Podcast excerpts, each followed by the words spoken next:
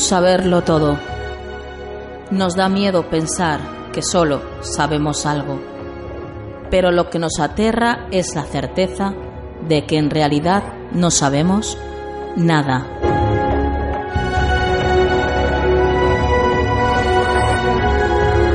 Sígueme por los canales que atraviesan la oscuridad. Remaremos sin descanso. Iluminaremos juntos los caminos de la noche, abriéndonos paso por el canal del misterio.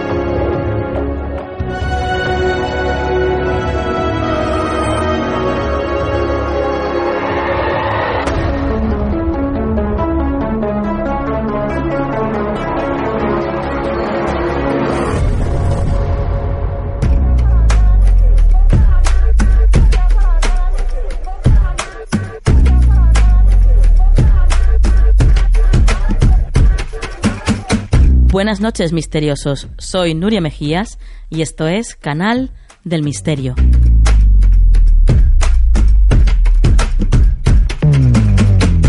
Antes de empezar el programa de esta noche, quiero daros las gracias a todos los que nos acompañasteis en la fiesta el jueves pasado en la fiesta de la radio en el Umbracle. Gracias a todos por asistir, por acompañarnos y, bueno, pues por compartir esos momentos con nosotros. Por supuesto, también tengo que daros gracias por visitar nuestra web, canalelmisterio.com. Ya sabéis que eso nos ayuda. Cuantas más visitas tengamos, pues mucho mejor. Por darle me gusta a nuestros audios en iVoox, por eh, dejar reseñas en iTunes, que eso nos ayuda muchísimo. Nos hacéis un gran favor si, si entráis en iTunes y buscáis nuestro canal y ahí dejáis alguna reseña y nos dais las cinco estrellitas. Bueno, eso, ese simple gesto, que no cuesta nada, nos ayuda muchísimo a posicionarnos. Así que desde aquí os invitamos a que lo hagáis.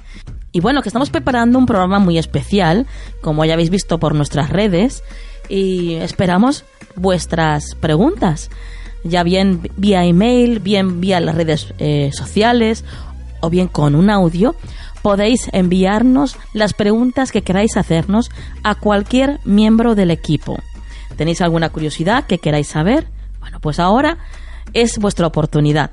Ya podéis entrevistarnos a nosotros. Así que esperamos pues cualquier pregunta que tengáis hacia, hacia nosotros, tenéis que enviarla a tu rincón del misterio gmail.com o bien a través de las redes sociales también podéis hacer la pregunta. Por supuesto, a través de nuestra app también podéis hacer las preguntas que queráis. Eso sí, hacerlo con tiempo porque el programa hay que hacerlo con tiempo, ¿eh? Y queremos que salga muy, muy bien. Va a ser un programa, bueno, pues especial para vosotros. Así que, bueno, vamos allá, que ya toca comenzar con el programa.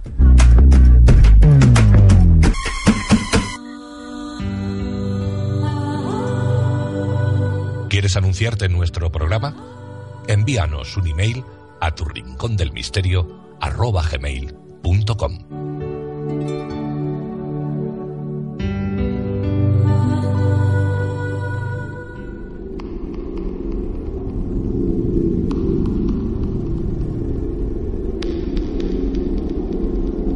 El cajón de Nuria en Canal del Misterio.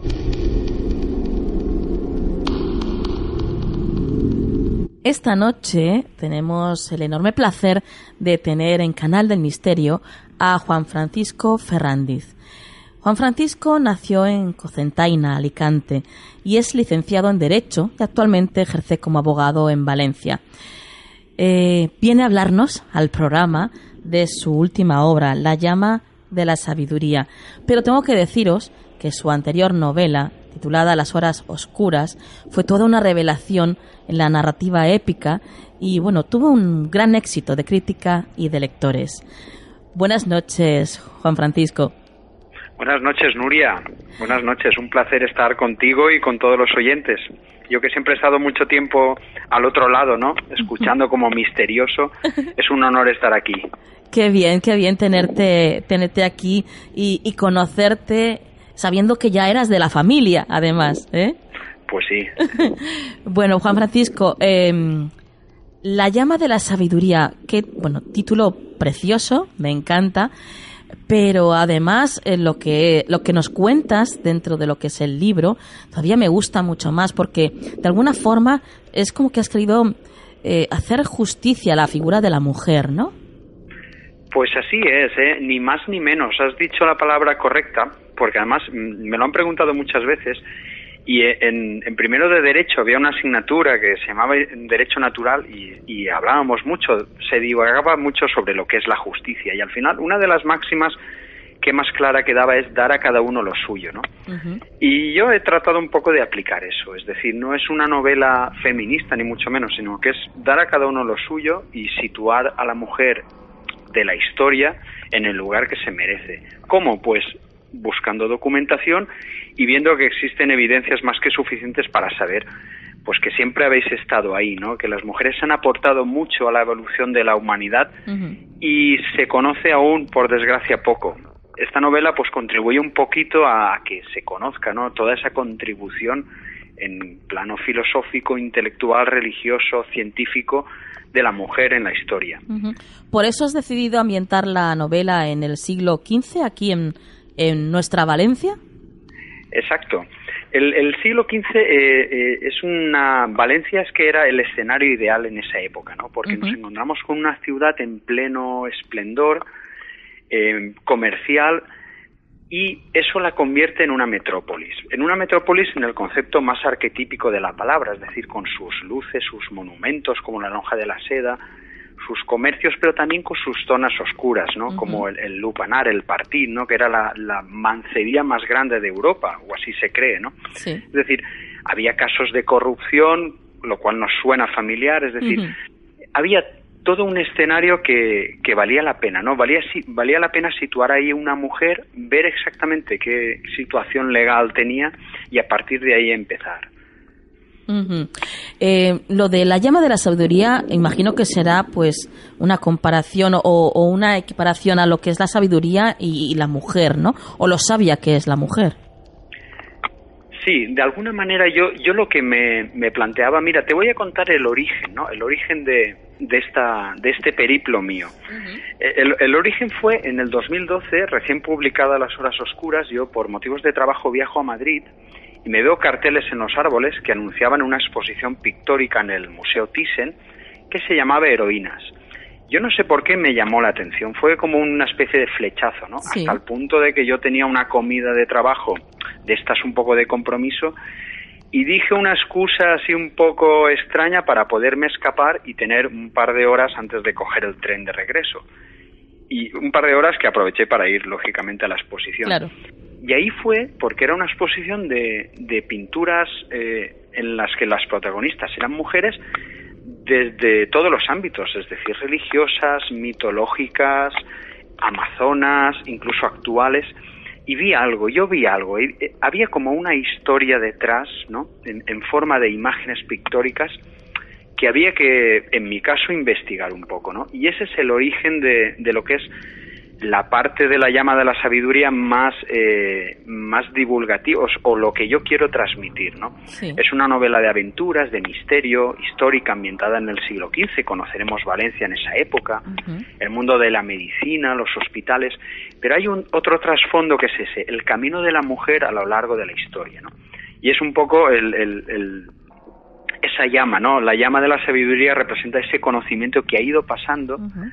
de generación en generación, y, y, yo quería contarlo, ¿no? Uh -huh. Además, yo de lo que trato de hablar es no de mujeres conocidas, ¿no? Como reinas o como, sino esas mujeres de la calle sí.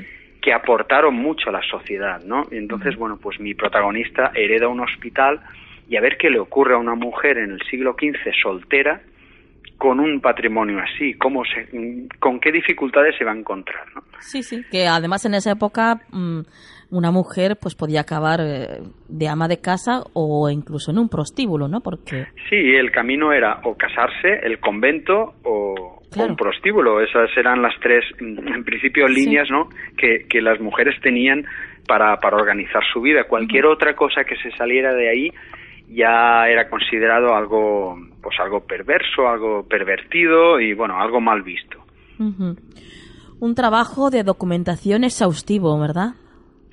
Pues sí, para mí la, maravilla, ¿no? Aparte de, de, lo que ha sido la aventura de conocer Valencia en esa época, de trazar misterios, de trazar asesinatos, crímenes, ha sido la, la otra parte, ¿no? Ese descubrimiento, ¿no? Que se inició con aquella aquella exposición. Sí. Y yo, mm, la verdad es que decirlo así suena un poco, eh, suena un poco rimbombante, pero para mí eh, yo me he topado con lo que considero uno de los misterios más, más interesantes o más fascinantes de nuestra cultura occidental.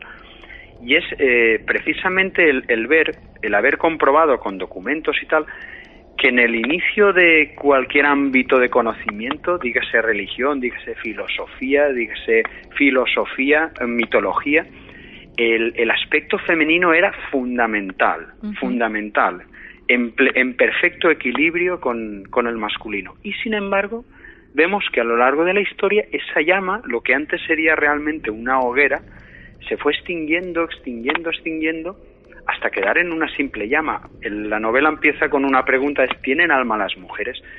La, la pregunta que deberíamos hacernos es, ¿cómo hemos llegado a, plantearnos eso en un momento de la historia? Eso es para mí un, misterio porque ya te digo, es decir, en cualquier ámbito, por ejemplo, yo no sé si, si nuestros oyentes saben, pero hubo una corriente en el cristianismo que, que en el cual se representaba el Espíritu Santo en forma de mujer. Todavía existe en Baviera, en, en, una iglesia que es San Jacobo de Us, está todavía al fresco, ¿no? Y, y, no es una cosa que hay que interpretar, no. Es un hombre joven con... No, no, es una mujer de arriba abajo. También en España, en Burgos, en una capilla, está representado. Y, era, y además tiene su fundamento en, determinados eh, textos de los primeros cristianos y no era una corriente herética ni mucho menos, era algo eh, natural. Sin embargo, ya cuando llegamos al concilio de Trento en el siglo XVI, la Iglesia opta porque la imagen del Espíritu Santo sea una paloma y bueno, a partir de ella desaparecen todas estas representaciones, pero hasta en el cristianismo estaba, ¿no? Estaba el, aspecto femenino de Dios. Lo vemos en en la cábala, ¿no? El aspecto femenino de Dios, el fundamento, es la sequiná, que es uno de los conceptos cabalísticos. Es decir, y si nos vamos a la filosofía, pues tenemos a, Sócrates, que todos hemos oído hablar de Sócrates, el maestro de Platón, pues él se reconocía discípulo de una mujer que se llamaba Diotima de Mantinea, y, así, y así está escrito. Parménides, el padre de la filosofía, el que nos ha dado a nosotros el concepto de, del más allá, de la metafísica, fue llevado por las conocedoras, por unas mujeres a una cueva donde dos diosas le revelaron estos secretos. Me refería a eso, es decir, en cualquier ámbito, y podría seguir hablando, pero tampoco quiero agobiaros. No, no, de agobiarnos nada, ¿eh? que aquí estamos, vamos, encantadísimos escuchándote. es que yo, yo me fascinaba, ¿no? En cualquier libro que buscaba, cualquier texto me encontraba mm, Pitágoras, todo el mundo ha hablado de Pitágoras, en este programa se ha hablado de, de Pitágoras, de los de los números, y, y, y, Pintis de Esparta, es decir, una pitagórica, y Teamos, es decir, mujeres pitagóricas que estaban con él, es decir, y de ellas yo a mí no me dijeron nada cuando estudiaba filosofía y las sabía, mujeres filósofas.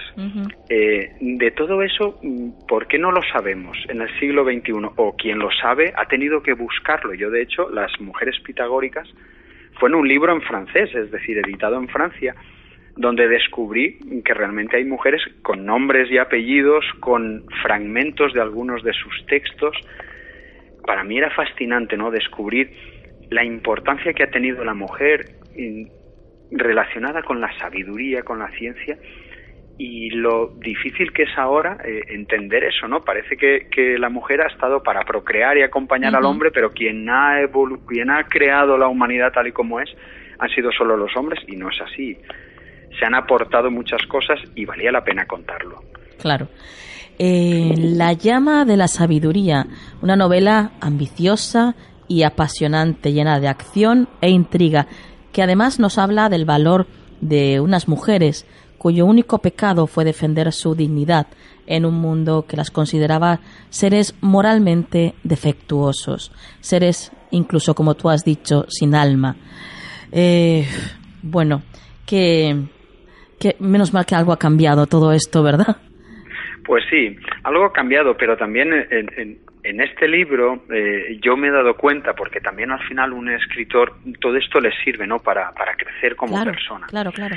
Eh, uno se da cuenta de, que aún nos queda mucho por recorrer, mm, porque ese mm. arquetipo patriarcal que, que tenemos inserto, que se transmite de generación en generación, que en un momento dado se, se nos, vamos, se nos insertó, eh, sigue ahí, ¿no? De hecho, sorprende ver pues recientes estadísticas como pues el maltrato en, la población adolescente repunta, es decir, hay una serie de indicios que nos dicen que todavía hay algo dentro de nosotros, en hombres y mujeres, ¿eh? que todavía no somos capaces de, de, cambiar. Hemos cambiado las leyes, hemos creado juzgados, hacemos campañas publicitarias, hay todo eso que está bien y es necesario. Pero hay que hacer un esfuerzo y creo que el camino es la educación, ¿no? La educación desde pequeños y por ejemplo, todas estas mujeres que, que yo menciono en el libro, ¿no? Un poco como, porque al final el, yo lo que hago es que la protagonista, ella misma, se va formando, ¿no? A, a medida que le van pasando avatares, ella tiene un referente ahí que es su madre, que es la que le da toda esa esencia, esa formación como mujer. De alguna manera yo lo que aprovecho es, eh, yo lo, lo, he aprendido documentándome y lo transmito a los lectores, ¿no? Para que nos vayamos dando cuenta de la importancia que tiene esa, eh, eh, esa presencia femenina en el pasado y tratemos de, ir implantándola, pues mm, sobre todo en los más pequeños, ¿no? para que ya vayan creciendo conociendo que han habido mujeres científicas, que han habido mujeres filósofas, que han habido mujeres artistas, mm, que haya un y, y de alguna manera se vaya equilibrando, ¿no? Esa mentalidad que tenemos todavía patriarcal y, que hombres o mujeres podemos ser necios o virtuosos, pero no por una cuestión de género, sino por una cuestión pues, pues de cada uno. Eso es lo, esencial. Eh, bueno, una novela donde hay amor, misterio, acción, historia, trepidante. Y de la editorial de bolsillo, que no lo habíamos dicho. ¿eh? Sí. Así que ya sabéis, queridos misteriosos, todos los que eh, queráis adquirir el libro en cualquier librería, ¿verdad? Juan Francisco lo pueden adquirir. Pues, pues yo encantado, encantado. El libro está publicado normal, está en cualquier librería y bueno, pues, pues yo invito a la gente que se anime a, pues a conocer Valencia, que es importante, a, disfrutar de una, yo he tratado de que sea amena, ligera, de aventuras, pero también que hurguemos un poquito más, ¿no? Y más hablando sobre todo en, en el, en, el canal del misterio, ¿no? Que es uno de mis programas predilectos, yo que soy amante de los secretos, yo creo que aquí hay uno, yo creo que aquí hay un, hay un misterio, ¿no? Y invito a la gente a que, a que, a que, bueno, pues las referencias que van apareciendo en, apareciendo en la novela, pues incluso las busquen, ¿no? Por su cuenta, en, libros, en documentos, en, Internet, y se irían dando cuenta que, que hay un sustrato ahí del que se habla poco, de, la importancia de la mujer en la antigüedad, y, que vale la pena, ¿no? Que vale la pena descubrirlo. Eh, yo imagino que estarás embarcado ya en otro libro, porque estamos todos esperando al próximo. ¿Vale? Pues, eh, pues sí, la verdad es que sí. ¿Nos puedes dar ahí un pellizquito, una pinceladita? Pues eh, eh, es eh, la verdad es que mm, estoy un poquito con una especie de batalla entre mis personajes, yo con los argumentos y tal. No me atrevo a aventurar nada por el simple hecho de que igual a lo mejor el resultado final no, no, tiene nada que ver. Pero sí que te digo que mm, yo quiero seguir indagando en, en aspectos misteriosos o relacionados con la historia. ¿no? en las horas oscuras se hablaba de cómo pervivían los libros en la Edad Media. ¿Qué pasó? ¿Cómo hemos, podemos leer nosotros ahora un texto de, Aristófanes cuando durante casi mil años esos textos estaban olvidados en monasterios? ¿Qué pasó ahí? En este me ha adentrado en, un misterio de, eso, de la esencia de la mujer. Y a mí me gustaría, ¿no? Eh, hay, hay otras cositas que creo que misteriosas que hay que contar, ¿no? Entonces, bueno, pues eh, a ver si consigo plasmarlo, a ver si consigo que vea la luz y, si es así y hay oportunidad, oye, yo encantado de poderos contar también una próxima vez, ¿no? Lo que, lo que salga. Por supuesto, ya sabes que estás invitadísimo, Juan Francisco. Bueno, ahora tenemos que dejarlo aquí porque ya sabes que esto del tiempo en la radio no para, no para. Pero antes de irte, pues ¿quieres dejar alguna forma de contacto para todos aquellos que, que quieran seguirte y, bueno, pues tengan algún, algún medio para hacerlo? Sí, en, en, el Facebook, en el Facebook es, eh, es Juan Francisco Ferrandiz, la página. Sí. Y en, en Twitter es arroba Juan FF Ferrandiz. Y bueno, pues son los dos canales que la gente más habitualmente utiliza, ¿no? Para, para contactar conmigo y para poder comentar alguna cosita o aspecto de, de los libros. Y bueno, pues esas dos vías son muy fáciles de, de encontrar y yo encantadísimo también de, compartir con la gente, con lectores y con no lectores, pues ideas, propuestas, eh, dudas, cualquier cosa. Perfecto. Pues Juan Francisco, un enorme placer tenerte en el programa y te esperamos dentro de poco cuando saques el siguiente. ¿eh? El placer ha sido mío y, y bueno, que sepáis que que ahí estoy, ahí estoy como un misterioso más, eh, cada semana, pues escuchando historias, escuchando temas con interés y la verdad es que hacéis un programa fantástico y os felicito de verdad. ¿eh? Gracias, gracias. Buenas noches, Juan Francisco. Buenas noches, un saludo.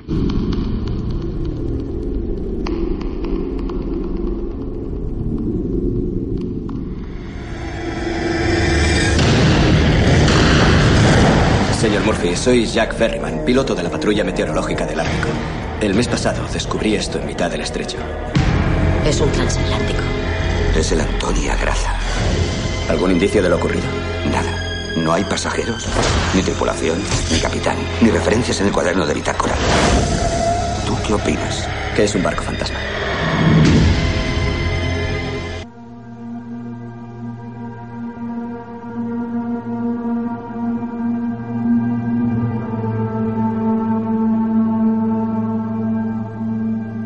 Insólito en Canal del Misterio.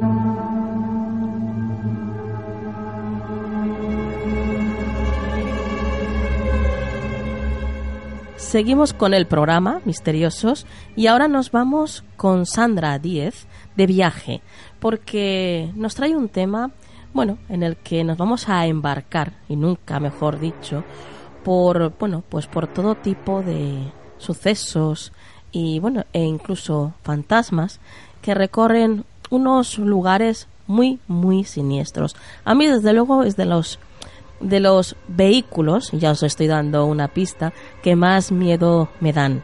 Son los barcos fantasma, ¿verdad? Buenas noches, Sandra.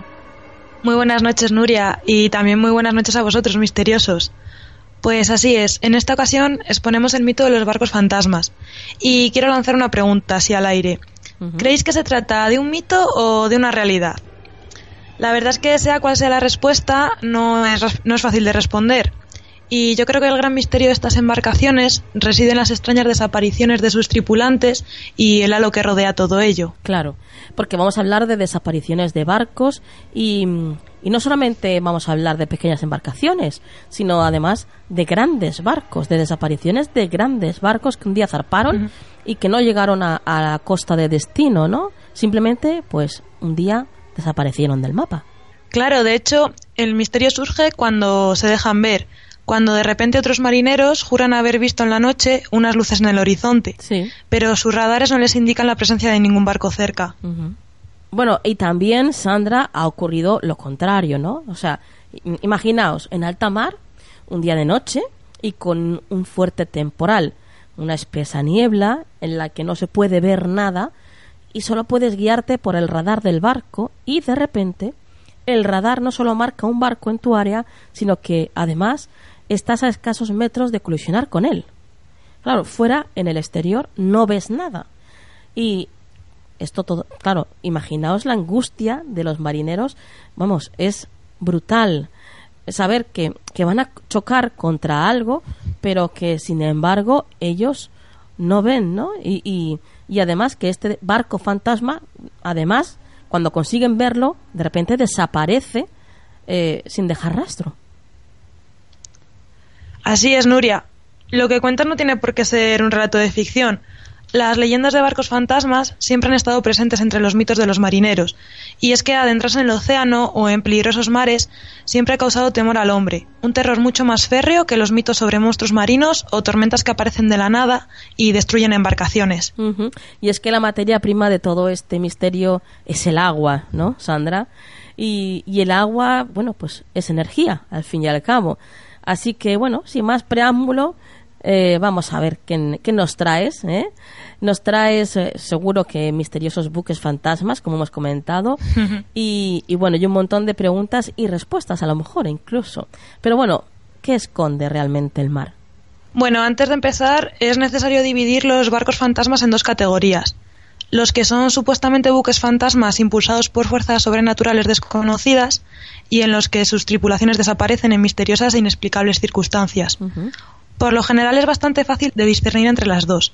Sin embargo, hay casos en que no se puede determinar fácilmente si estamos hablando de un simple barco abandonado o de algo más sobrenatural. Uno de los casos registrados más extraños de barcos fantasmas es el del Baichimo, que pasó de ser un simple barco fantasma a convertirse, a convertirse en uno de los mayores y más perdurables misterios marinos de nuestros días.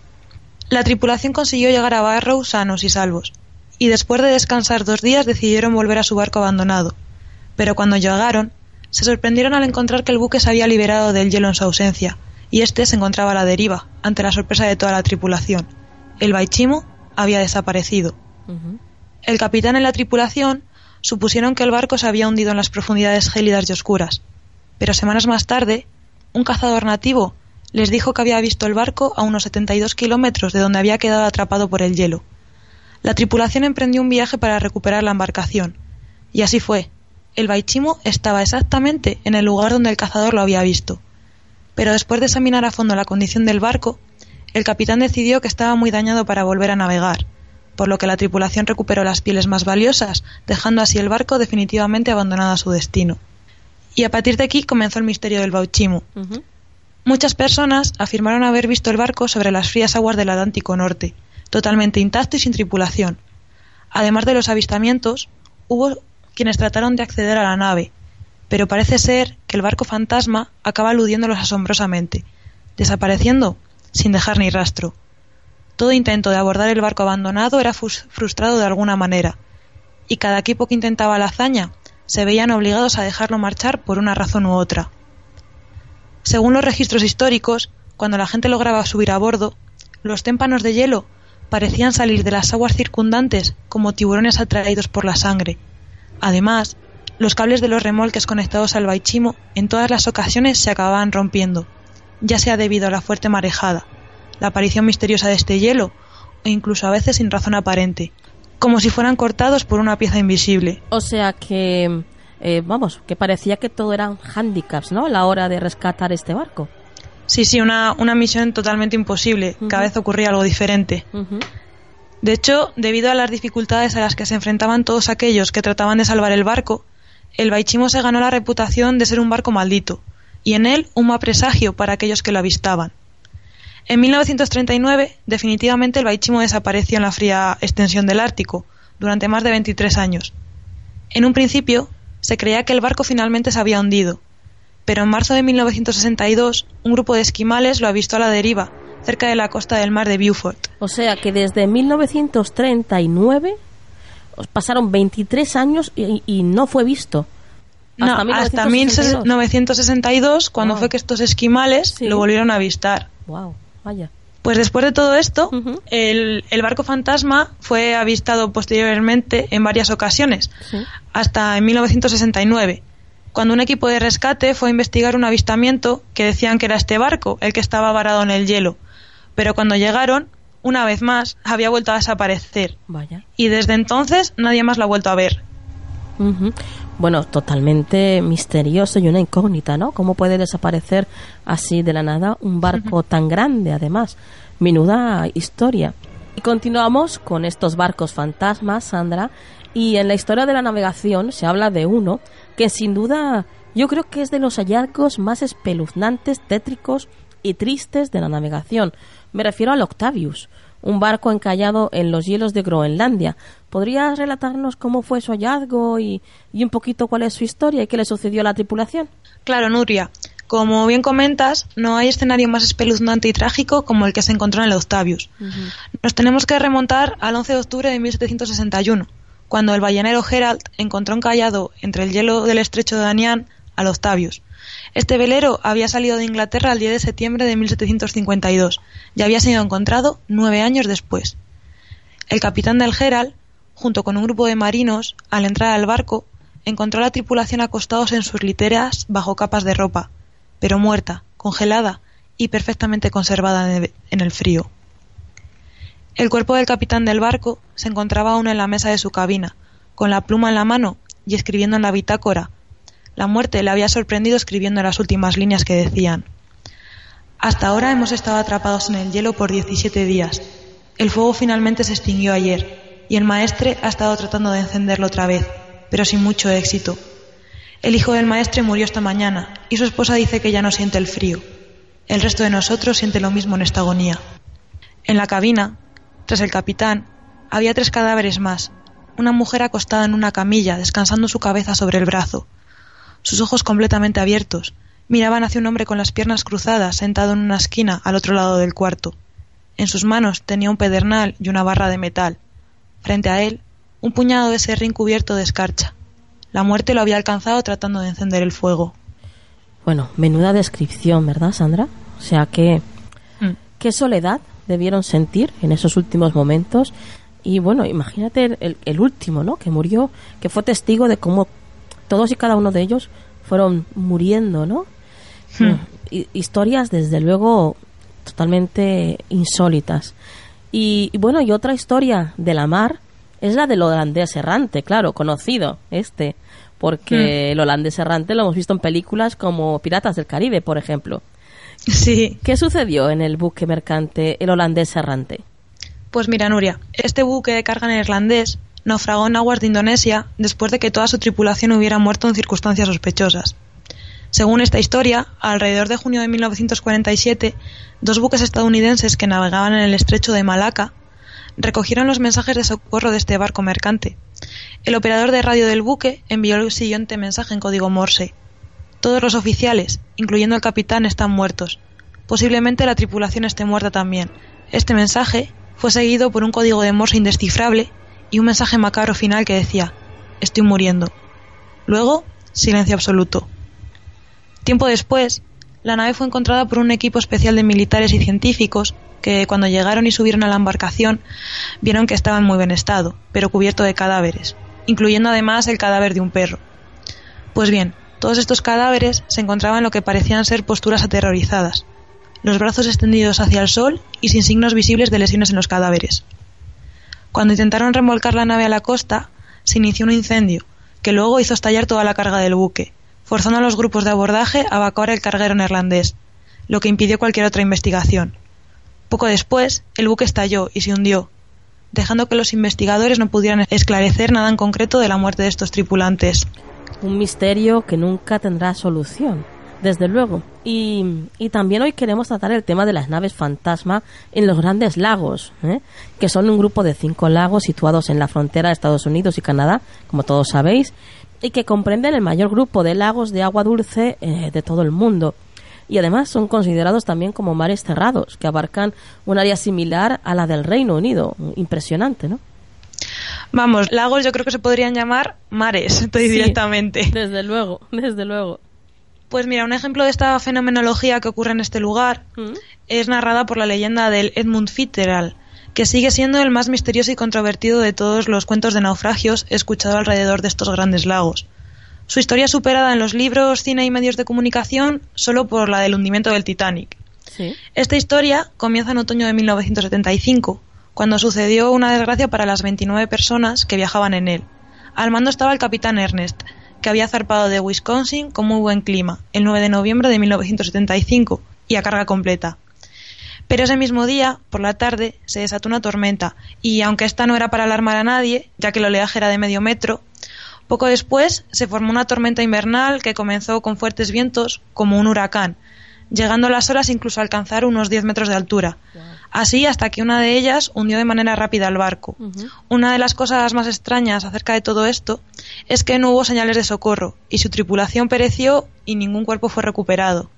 ¿Y se sabe cuáles fueron las conclusiones del naufragio? ¿Por qué se hundió el Edmund Fitzgerald? Pues las conclusiones son un poco ambiguas. La Guardia Costera de los Estados Unidos eh, dio a conocer un informe oficial en el que no se podía determinar el motivo de manera concluyente.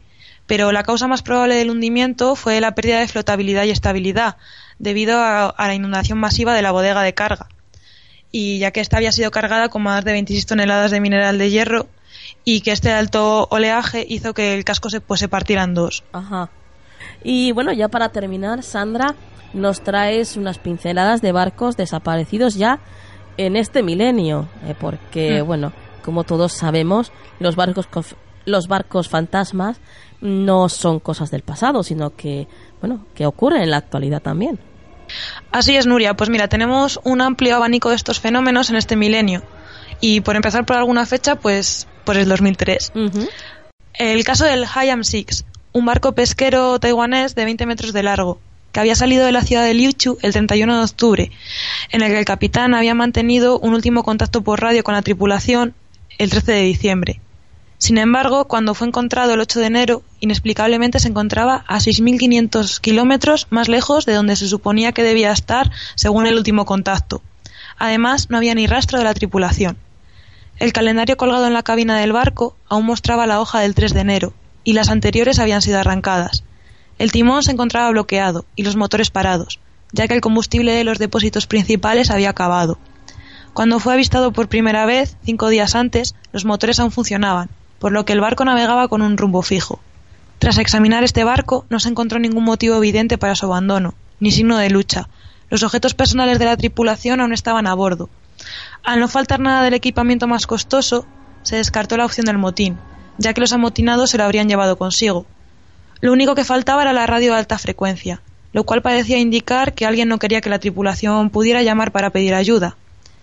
Este hecho hizo que la hipótesis del ataque pirata ganara fuerza.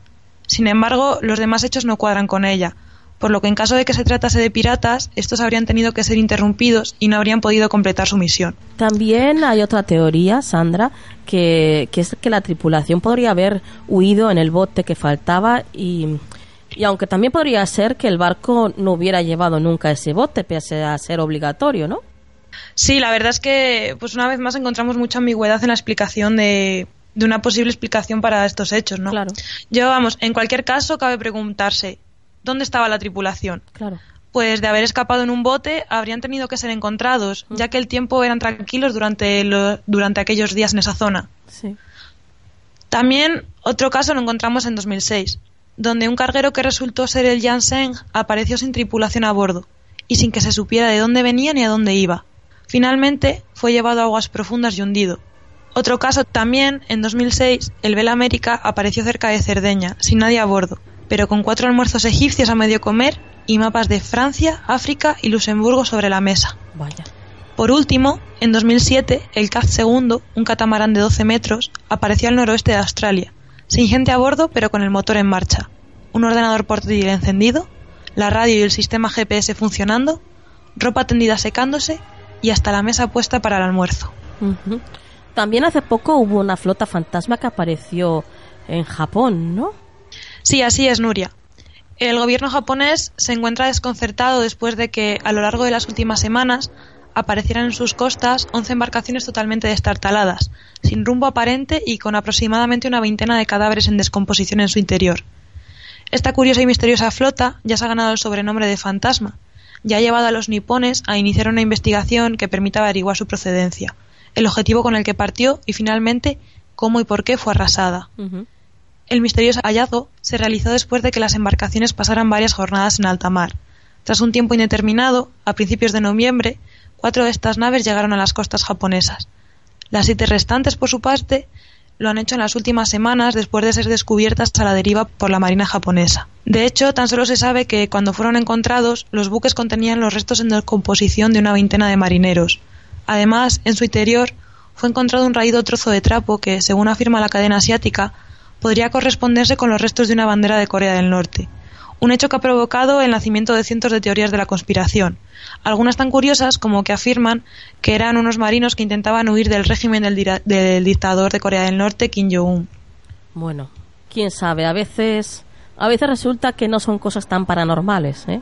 Lo que rodea a estas desapariciones en estos barcos, quién sabe, quién sabe. Y bueno, ya pasamos al último caso que nos traes esta noche, Sandra, y es el caso Sí. más actual de todos y además recogido en costas españolas. Sí, mira, este caso es denominado, denominado comúnmente como el caso de Ildefonso Arias, que decidió zarpar del puerto de Benalmádena el 28 de marzo del 2011. 38 días después, su embarcación fue divisada por un pesquero francés. Los tripulantes de este pesquero entraron en el interior del pequeño velero y lo encontraron todo impoluto. No faltaba de nada, ni víveres ni objetos personales, nada de nada. Pero sí que recogieron algo muy importante.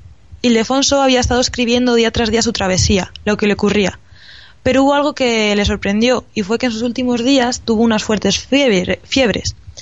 Y puede ser que a causa de estas fiebres, por lo que empezó a ver unos seres que él describía como unos seres pequeños que se agarraban por las velas de su barco. Esto es lo último que Ildefonso pudo ver. Unos seres que estaban enganchados, cogidos por sus velas. Fue lo último que escribió en su diario. Y bueno, lo siguiente ya lo sabemos, que fue la extraña desaparición de Ildefonso. Bueno, a este también hay que, hay que hablar también del pasado 26 de febrero, que se ocurrió lo que es el descubrimiento de una embarcación a la deriva y que bueno que cuando se subió a la cubierta y bajó la gente a la cabina para ver qué es lo que había ahí dentro encontraron pues a, al capitán momificado no el cuerpo momificado de un hombre sentado en la mesa eh, junto a la radio del barco. Además recuerdo haber visto las fotografías y eran impactantes, la verdad, era algo bastante... Sí, la verdad son, son muy explícitas las imágenes. Sí, sí, sí. Era ver el cadáver totalmente momificado y cómo estaba la postura que tenía, ¿no? Así recostado encima de la mesa. Bueno, era algo bastante inquietante, desde luego. En definitiva, Sandra, eh, desde luego lo que queda clarísimo es que, eh, bueno, siempre hay un misterio alrededor de todas estas desapariciones de barcos, ¿no? Bueno, tanto hmm. las desapariciones de los barcos como las propias apariciones que aparecen cuando menos te los esperas, ¿eh? Sí. Un, tema, desde luego, cargadísimo de misterio. La mayoría con difíciles explicaciones, aunque, bueno, no debemos de olvidar que la mayoría de los casos son del siglo XVIII y XIX, donde la falta de avances tecnológicos, pues, la verdad es que no, no ponía mucho de su parte para, para esclarecer qué era lo que había pasado. Sandra, genial el tema, genial. Nos has tenido aquí a todos embobados escuchándote. Y como siempre, antes de marcharte, danos alguna, algún dato de contacto. Pues nada, ya sabéis que podéis contactar conmigo sin ningún problema a través de Facebook. No soy Sandra Díez, soy Sandra Bontrier. El Facebook no me deja cambiarlo. Vaya. Así que de todas formas no creo que tengáis muchos problemas porque por el grupo me podéis encontrar, por el Mystery Channel, el grupo de Facebook. Así que por allí os espero y hablamos de lo que queráis. Muy bien, Sandra, pues eh, buenas noches y hasta la próxima. Buenas noches a vosotros, muchas gracias.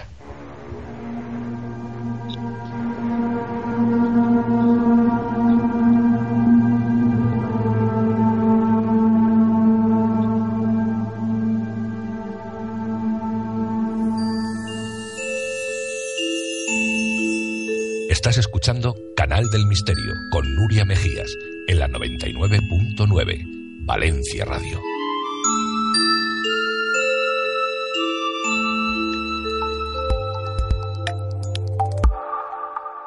Actualidad en Canal del Misterio.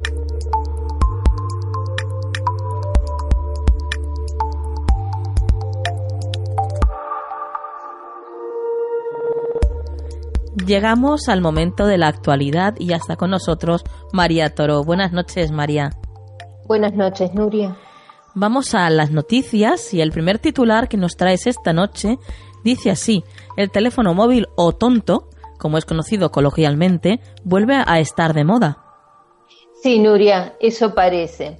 Algunos los prefieren por nostalgia o porque los smartphones les resultan muy complejos. Sin embargo, eh, cada vez más personas son las que intentan dar un paso atrás para recuperar su privacidad.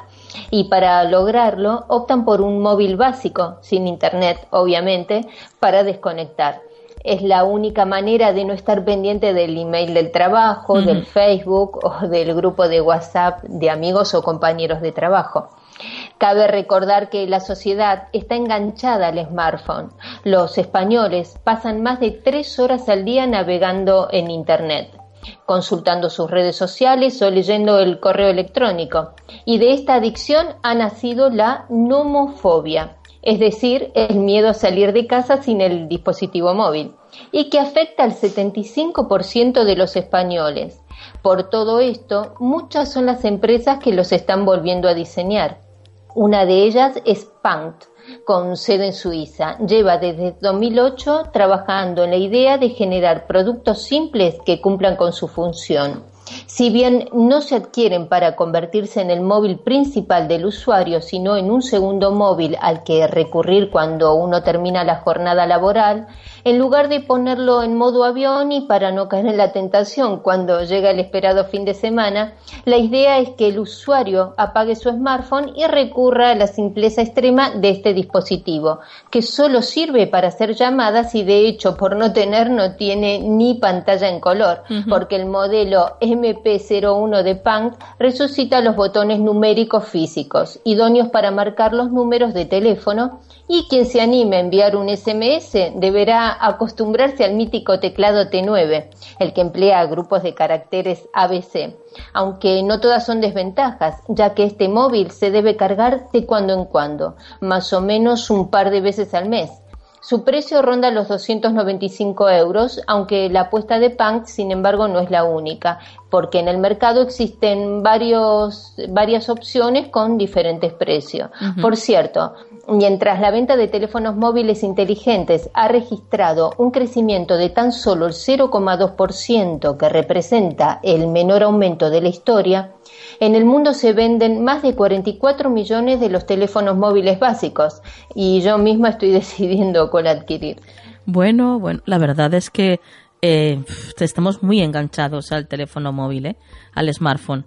Es algo que... A Internet. Sí, sí, sí. Es algo, desde luego, que de alguna forma nos han creado esa necesidad y nosotros hemos dejado que nos la creen también, claro, porque esto es un, juego de dos, ¿no?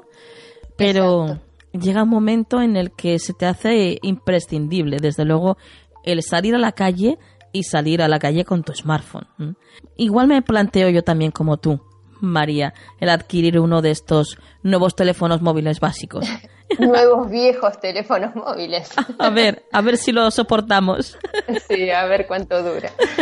Bueno, pasamos a la siguiente noticia que dice así, una mujer india de 72 años da a luz a su primer hijo. Sí, Nuria, esta noticia me la ha pasado nuestra compañera Aluriel, porque recordó una vieja noticia que hemos dado aquí de un indio de 77 años que intentaba aprobar la secundaria tras ah, suspender 46 veces. No sé si la recuerdas. Sí, sí, sí.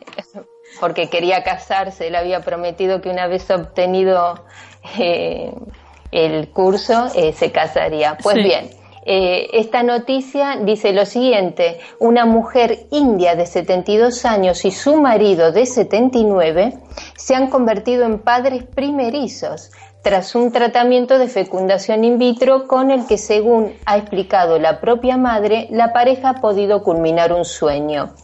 Del Jinder Kaur y su marido Mahinder Singhal eh, llevan 46 años casados y hace tres decidieron recurrir a las técnicas de reproducción asistida y se pusieron en contacto con una clínica de la ciudad de Hisar, estado de Haryana.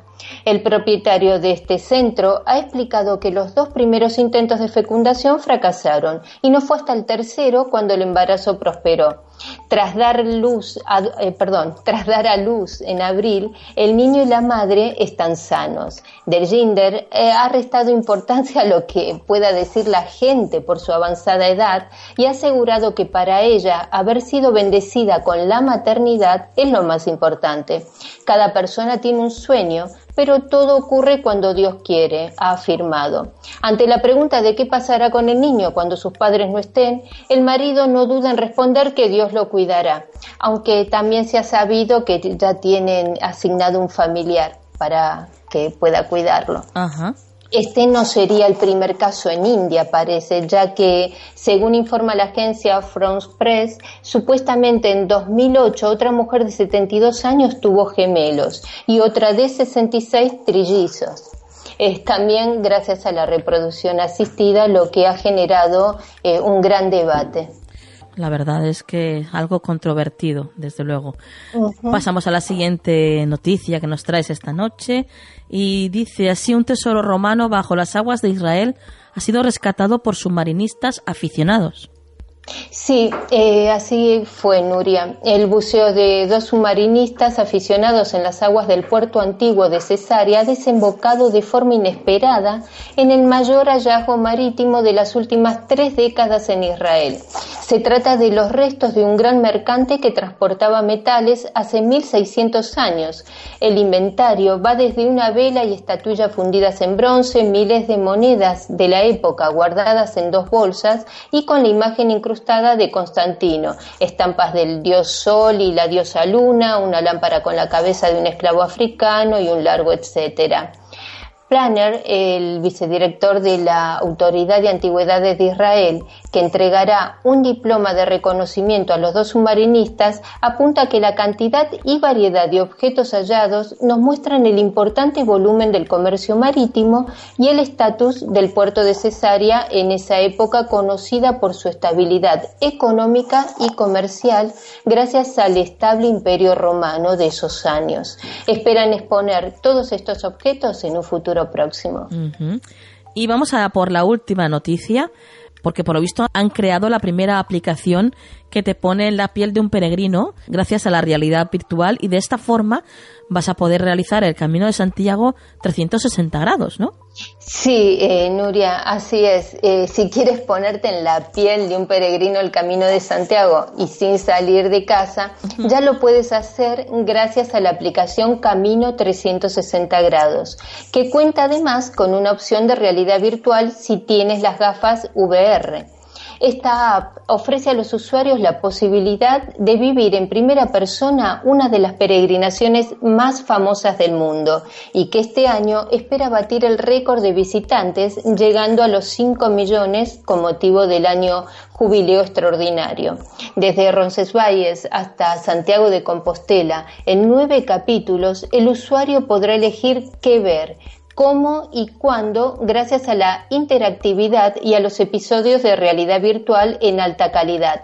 Así podremos sentir lo que es estar dentro de las catedrales de Burgos, León y Santiago, descansar en un parador, dormir en un albergue o ver cómo es la gastronomía del camino. Además de disfrutar de estos paisajes en 360 grados, la aplicación que une ficción y documental de forma interactiva ofrece la posibilidad de reservar alojamiento en cada capítulo, consultar más de 30 mapas explicativos con distancias y altitud acumulada, 10 mapas y 10 escenas interactivas con las que interactuar con tan solo fijar la vista en determinados puntos. Dejaré un vídeo en el grupo del canal del misterio para que podáis ver su funcionamiento. Perfecto. Bueno, pues eh, como siempre, gracias compañera por traernos estas noticias y mantenernos al tanto de toda la actualidad. Y antes de marcharte, pues danos algún dato para todos aquellos que quieran ponerse en contacto contigo o seguirte por las redes. Sí, pueden hacerlo a través eh, de Twitter y es arroba maría-bcn. Muy bien, María, como siempre, un placer tenerte en el programa, compañera y compartir estos minutos de radio contigo y hasta el siguiente programa. Gracias a ti y hasta la próxima, Nuria.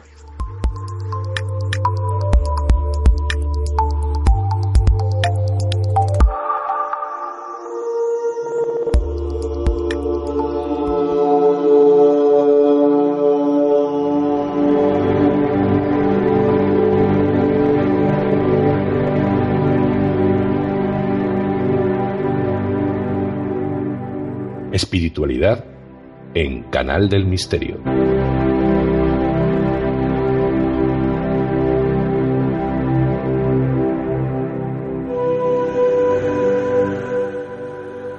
Continuamos con el programa y lo hacemos con la espiritualidad y acompañados de Estivalid García.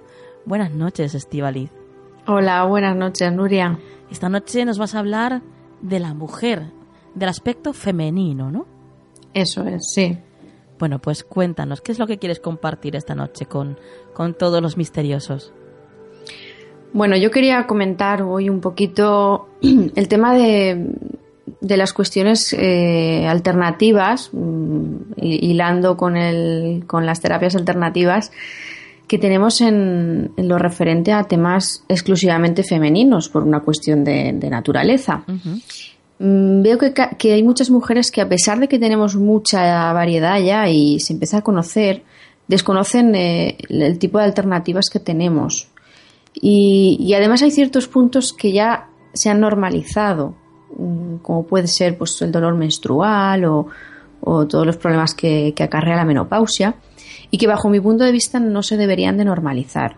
mm, hay, una serie de factores que van ligados a la mujer prácticamente desde, desde acabar su niñez que mm, entonces estos procesos hormonales que abarcan desde la menstruación, los embarazos, los partos, los pospartos, las menopausias, junto a una sociedad que para nada está adaptada a ellos, en pleno siglo XXI, pues hace que encontrar este equilibrio, mm, lo que mm, llamamos de una forma natural, sea una opción que además la tengas que estar justificando constantemente. Y, y con esto me refiero que parece que te sales de lo habitual y, además hace poco leí un artículo que, hablaba de como, como, que volver a estos temas, ¿no? de, tener un cierto espacio eh, cuando se tiene la menstruación o de, volver, digamos, a métodos que no sean tan agresivos para, para llevar esos días de, de, una forma más, más natural, mm, se, se esté tachando como de, bueno, de de querer apartar estos sistemas que han evolucionado, como si quisiera regresar a la, a la época de las cavernas, y en absoluto estoy, estoy hablando de eso. Simplemente quería mostraros pues opciones que tenemos en el mercado y opciones que tenemos a la hora de decidir en lo que a cuestiones médicas o femeninas se, se refiere. Bueno, pues ¿qué te parece, Estivaliz, si, si empezamos con la menstruación, por ejemplo? Actualmente intentan que asociemos lo que es la menstruación con suciedad, olores, ¿no? La típica mujer está vestida de rojo que te sale en los anuncios ¿eh? y te dice hola soy tu menstruación. Eh, siempre lo, como algo... lo de los anuncios es algo que habría que revisarse. Bueno, y tanto, y tanto. Habría, habría que revisarse. Porque mm, de todas formas, mm, yo creo que el tema de, independientemente de lo que es el tema más estético, eh, a mí hay algo que me preocupa muchísimo y se sigue lo que os comentaba antes normalizando y es el dolor. Eh, desde tiempos bíblicos se, se, le bueno se le condenó a la mujer a, sufrir dolor con prácticamente por el hecho de ser mujer y a parir con dolor y a todo con dolor. Y yo que he sido una, una, sufridora nata, mm, con el tema de las menstruaciones, he aprendido algo muy importante y es que si hay dolor, algo no funciona bien, ¿vale? No podemos aceptar que, haya mujeres que necesiten medicarse todos los meses con analgésicos. Eh, independientemente de que a lo mejor esos días pues tengas un poquito menos energía o estés de, otro modo. Claro, porque además es un proceso importante. cada, mes el cuerpo reproduce las condiciones eh, idóneas para que se pueda dar un embarazo, ¿vale? Y entonces esto es un, eh, creación y expulsión de un, de un, óvulo, es normal que el cuerpo pero de ahí a morirse de dolor todos los meses no es normal. Y esto hay que tenerlo muy en cuenta. Cuando hay tanto dolor, hay que averiguar por qué está ese dolor. Eh, muchas veces vamos a los, al, ginecólogo, eh, bueno, es normal, ¿no? No, ¿no? es normal. No es normal que me duelan todos los meses tantísimo la, cada vez que me baja la menstruación. Algo está ocurriendo. En las clínicas ginecológicas naturales, no me gusta llamarlas alternativas, sino me gusta llamarlas naturales, que cada vez ya son más comunes, eh, ya empiezan a, valorar estos, estos problemas de una forma un poco más, más de una manera más, más importante, porque ya te digo que no, se puede normalizar esto. Y luego, dentro de las terapias naturales y alternativas, nos encontramos un montón de soluciones para cualquier problema que esté generando dolor, y además os comento que de verdad que hablo por, propia experiencia. Bueno, pues cuéntanos, Estivaliz, ¿qué es lo que nos ofrece el mercado para solucionar este tipo de problemas? Bueno, pues independientemente de lo que os comentaba, de las, las clínicas que, que, sí que apuestan por, por, las terapias alternativas o naturales para ayudarnos con estos temas, que ahí ya sí que pa pasaría a valorarlo un médico especializado, uh -huh. Pero sí que en lo que es la cuestión más, más de higiene, como hablábamos antes, aquí sí que, bueno, tengo que hacer una puntualización de lo que hablábamos de los, de los anuncios, ¿eh? Sí. O sea, no es normal, a mí lo que menos me apetece cuando me baja la regla es colgarme boca abajo. Pues sí. O sea, y, lo, y, me importa tres pitos sí. que las compresas absorban boca abajo. O sea, pues sí. pero ¿en qué estamos pensando? Absurdo, totalmente absurdo. Estamos locos uh -huh. y, y, y, pues a lo mejor lo de lo de bailar tango con un pantalón blanco sí. y súper apretado o, o, preguntarme a qué huelen las nubes. Todo ese tipo de cosas me parece tan absurdo. Sí, sí, sí. Me parece tan absurdo que nos metan esa imagen uh -huh. de limpieza, blanco, mmm, la mujer dando saltos o colgándose boca abajo. O sea, es que lo de colgarse boca abajo ya me pareció, vamos, sí. Lo peor de lo peor. Uh -huh. eh, y además, si tenemos en cuenta que los tampones y las compresas son inventos masculinos, lo inventaron los hombres, uh -huh. como para esconder o tapar más si cabe eh, todo este, este proceso. Uh -huh. Pero ya poniéndonos un poquito más serios, eh, la mayoría de tampones y compresas que existen en el mercado eh, son, yo diría, peligrosos. A ver, a ver, explica esto, porque esto puede, puede causar un poquito de preocupación en la gente que nos está escuchando ahora mismo. Sí. Eh, mira, las dioxinas por ejemplo, son agentes blanqueantes que se utilizan muchísimo en las compresas y en los tampones. La, son derivados del cloro y fueron, fue uno de los principales componentes del famoso gas naranja. Vaya. Imaginaros, esto está todos los meses entrando en contacto. Uh -huh. Además, eh, los tampones están hechos con fibras sintéticas, que son las que se relacionan con el famoso síndrome tóxico, que luego dicen que no, que en realidad no están directamente relacionados, pero tú en todas las cajas de tampones tienes un prospecto que te explica y te habla del, síndrome tóxico, ¿vale? Y, no, es tan, no es tan poco común como hacen parecer. Hay, hay varias muertes relacionadas con, con esto.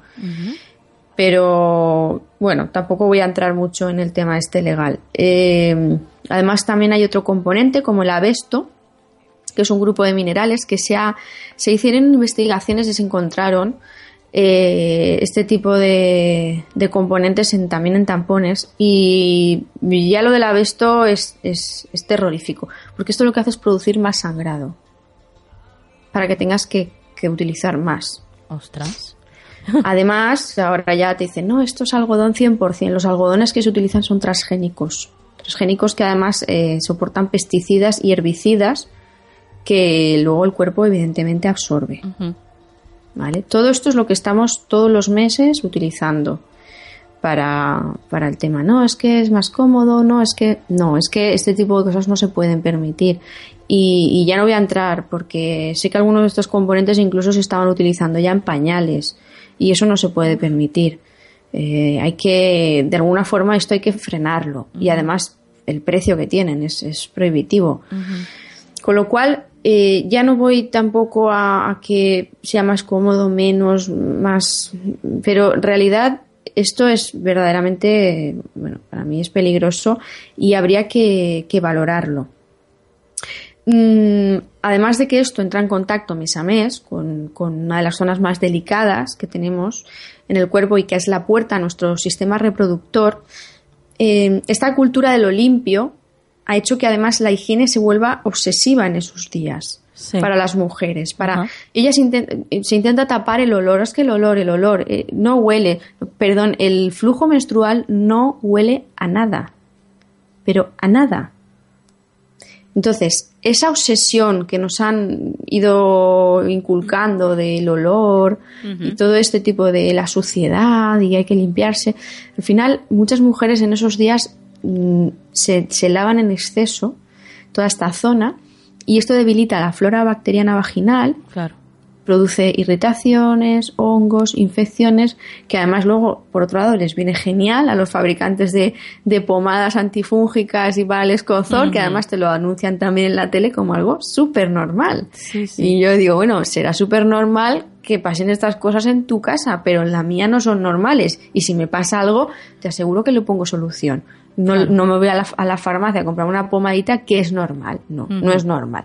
Entonces, todo esto es como como un proceso que se, se inicia pues desde, desde la utilización de, de tampones y compresas que no, no, nos benefician, pues hasta terminar pues con la, un, un, exceso de higiene que también tampoco nos está, nos está beneficiando. Y bueno, compresas no, tampones tampoco. Eh, ¿Qué alternativas tenemos para los días de la menstruación? Bueno, tenemos por un lado sí que hay mm, gama de compresas y tampones ecológicos. Esto sí que tenemos en, en herboristerías y, y, ya cada vez más en farmacias encontramos este tipo de productos. En supermercados yo todavía no los he visto, pero supongo que poco a poco si la gente se va concienciando, esto, esto irá, irá creciendo. Y estos productos sí que para nada nos, nos van a dañar ni la piel ni, ni, la flora vaginal. Si además observamos, la mayoría de estos productos no son tan excesivamente blancos.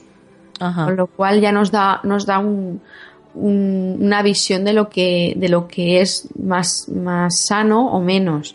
No son tan, tan, tan, tan blancos. Que, que casi te deslumbran. Sí, un sí, color sí. más normal. Uh -huh. Y, y, bueno, esto sí que lo podemos encontrar ¿eh? para los que sean más, más, más, tradicionales en ese aspecto. Además tenemos la, la, copa vaginal, que bajo mi punto de vista es uno de los grandes inventos. Ajá.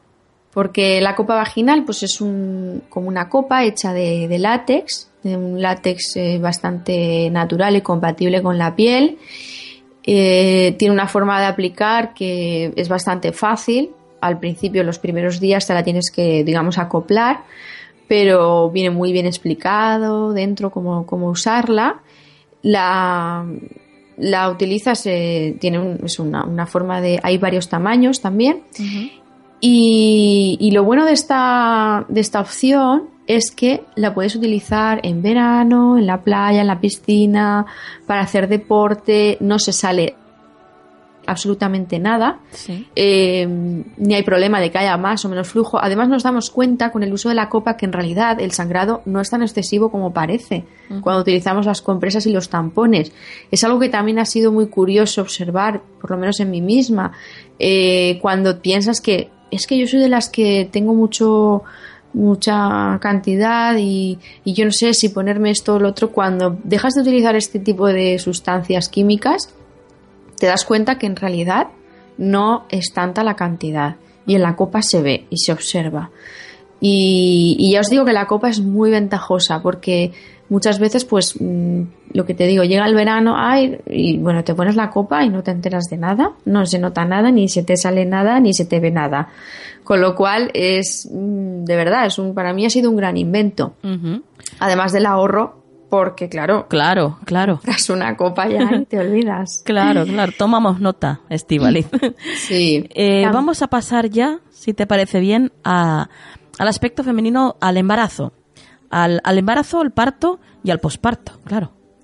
Sí, aquí hay, hay mucho debate, pero bueno, no voy a profundizar en exceso, solo mostraros un poco las, las opciones. Uh -huh. eh, este momento, tanto del embarazo, el embarazo sí se vive bien, no tanto, pero el parto y el posparto es un momento tremendamente caótico, lleno de dudas, y afecta tanto a la mamá como al papá.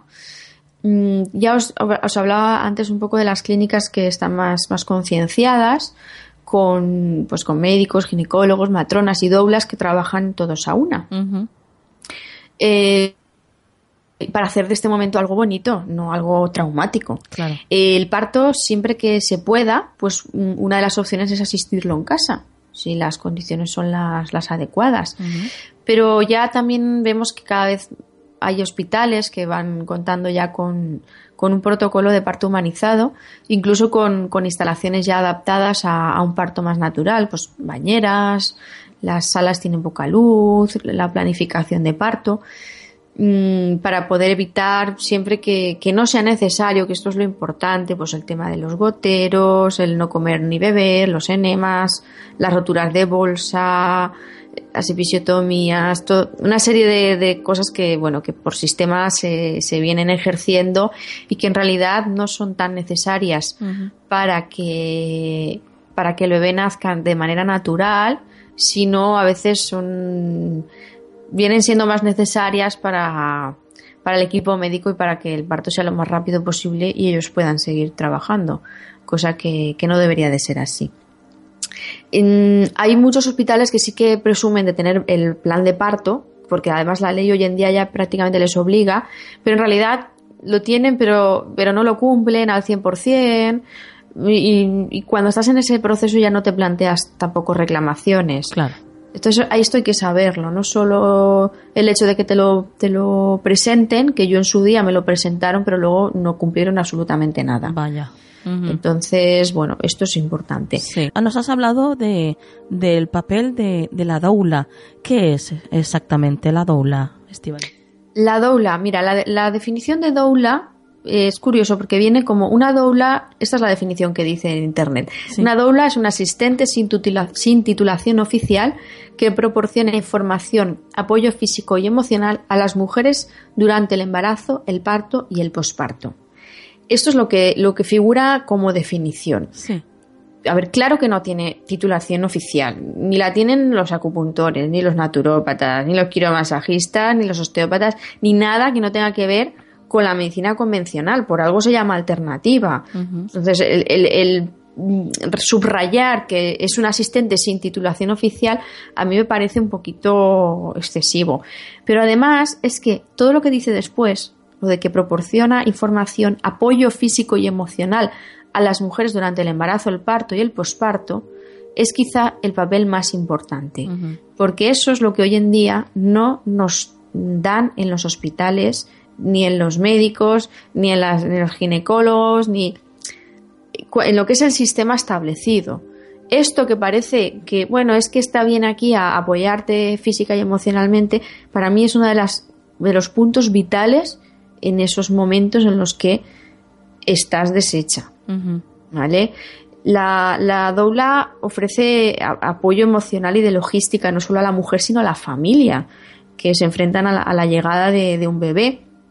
Porque tú te sales del hospital, te dan cuatro recomendaciones básicas, que la mitad son absurdas, y, y, te vas a tu casa pues con, un reactor nuclear o hormonal en tu cuerpo y con un bebé en brazos y, bueno, con una cara como diciendo, ¿y ahora qué hago yo? y, luego te vienen cosas pues como es el, la depresión posparto, que está ahí siempre como metida en un cajón al fondo, nadie habla de ella y es tan normal que eh, cuando te pasa, luego no sabes lo que te está pasando y para todo esto no hay ayuda. tú hasta el día en el que das a luz tienes prácticamente las 24 horas del día asistencia eh, en carretera y cuando has dado a luz y tienes un problema, tienes que volver a pasar por el sistema que está establecido, que es hiperlento. Con lo cual, te encuentras que tienes un problema y no sabes dónde acudir, más que a, urgencias otra vez. Y, esto ya cuento que el, apoyo de la doula y el papel de la doula está Mm, está muy poco valorado. Además, hace un tiempo surgió una polémica, es que las doulas que son como muy sectarias, que son muy que apartan al marido, que no, esto no, a ver, a ver hay de todo.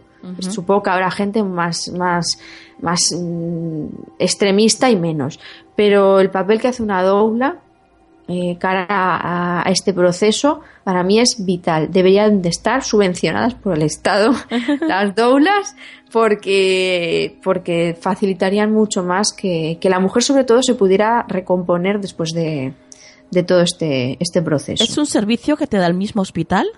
No. ¿Y dónde, mm, dónde vas para tener una doula? Te tienes que, hoy en día ya lo único que nos queda es informarnos por internet. Aquí en Valencia sí que tenemos ya grupos de doulas formadas y, yo ya he conocido mucha gente que ha necesitado el, apoyo de las doulas y, le ha venido muy bien. Yo, por, bueno, por un poco por ignorancia, lo, desconocía cuando, cuando di a luz y lo conocí más tarde. Podía, si lo hubiera conocido, os aseguro que, que hubiera, hubiera hecho uso de ella, ¿no? Totalmente, totalmente. Pero es que la, la es como una inyección cuando las mujeres están hundidas después de, del parto. Es como una inyección de, energía y es como, como una especie de oasis que te encuentras de, en todo ese, esa vorágine de, emociones y de, y de, y de desarreglos que tienes en, ese momento. Uh vamos a pasar ahora a los cuidados cosméticos. Vaya tema. Sí, aquí siempre, bueno, habrá gente que dirá, es que esto es, relativo, es que yo no hago, yo no me cuido a estos niveles. Bueno, yo aquí ya lo dejo a libre elección, ¿vale? El tema de los cuidados cosméticos y de que vaya o no relacionado con la mujer. Siempre ha venido más relacionado con la mujer, aunque hoy en día ya eh, los hombres también se han unido a esto y me parece genial. Porque, oye, el tema de cuidarse es algo importante para todos. Hace un tiempo eh, en mi blog sí que subí un artículo hablando sobre los compuestos nocivos en la cosmética convencional. Eh, esto es importante porque aunque el tema de la belleza sea algo de libre elección, de, te maquillas, no te maquillas o esto, mm, el, tema de la piel, eh, la piel requiere cuidados y ahí conocer los ingredientes que nos pueden resultar más tóxicos o menos nos pueden resultar de, gran ayuda a la hora de elegir la, cosmética alternativa. Es bastante larga la lista de, ingredientes nocivos y, bueno, por aquí tampoco he querido introducirlo mucho porque abarca mucho, mucho tiempo, pero sí que nos encontramos muchas listas ya en internet y podemos ver cada, cada digamos, los, sobre todo los más tóxicos y los que más daño nos pueden hacer. Porque nos encontramos que vemos eh, un ingrediente que puede resultar tóxico, pero en cierto porcentaje está permitido y eh, por eso lo, lo, lo, pueden permitir, lo dejan pasar. Pero lo que no contamos es que si está rozando el máximo permitido, es el máximo permitido en el champú, el máximo permitido, permitido en el gel de baño, el máximo permitido en la loción corporal, el máximo permitido en, el, en, la, en nuestro maquillaje. si sumamos eso, se salta el máximo permitido. Claro. Y ahí es donde empieza la toxicidad para, para el cuerpo. Con lo cual, volviendo un poco al cuidado de la piel, que es, bajo mi punto de vista, algo necesario que debemos realizar, ya que es un órgano más y como tal pues requiere una atención especial. Tenemos productos naturales, lo que son geles, champús, cremas, todo este tipo de, productos ya los encontramos de mm, que no son tan nocivos para, la salud y evitan cada vez más los, los componentes más tóxicos. Pero em, podemos recurrir a productos muy básicos, naturales, que además nos dan mucha versatilidad. Yo tengo, siempre digo que hay un, trío muy básico que, es un aceite vegetal, como puede ser de almendras o de avellanas o, de rosa mosqueta, unas sales marinas de, calidad y un, par de aceites esenciales. Mm, aquí ya podemos, no sé, limón y lavanda o algo así. Se me ocurre un ejemplo, pero bueno. Sí. Aquí ya, como hablamos en su día de la aromaterapia, tenemos mucha más, más gama. Pero este, este trío, el aceite vegetal, las sales y aceites esenciales, nos dan un sinfín de, de combinaciones y posibilidades a la hora de cuidar nuestra piel.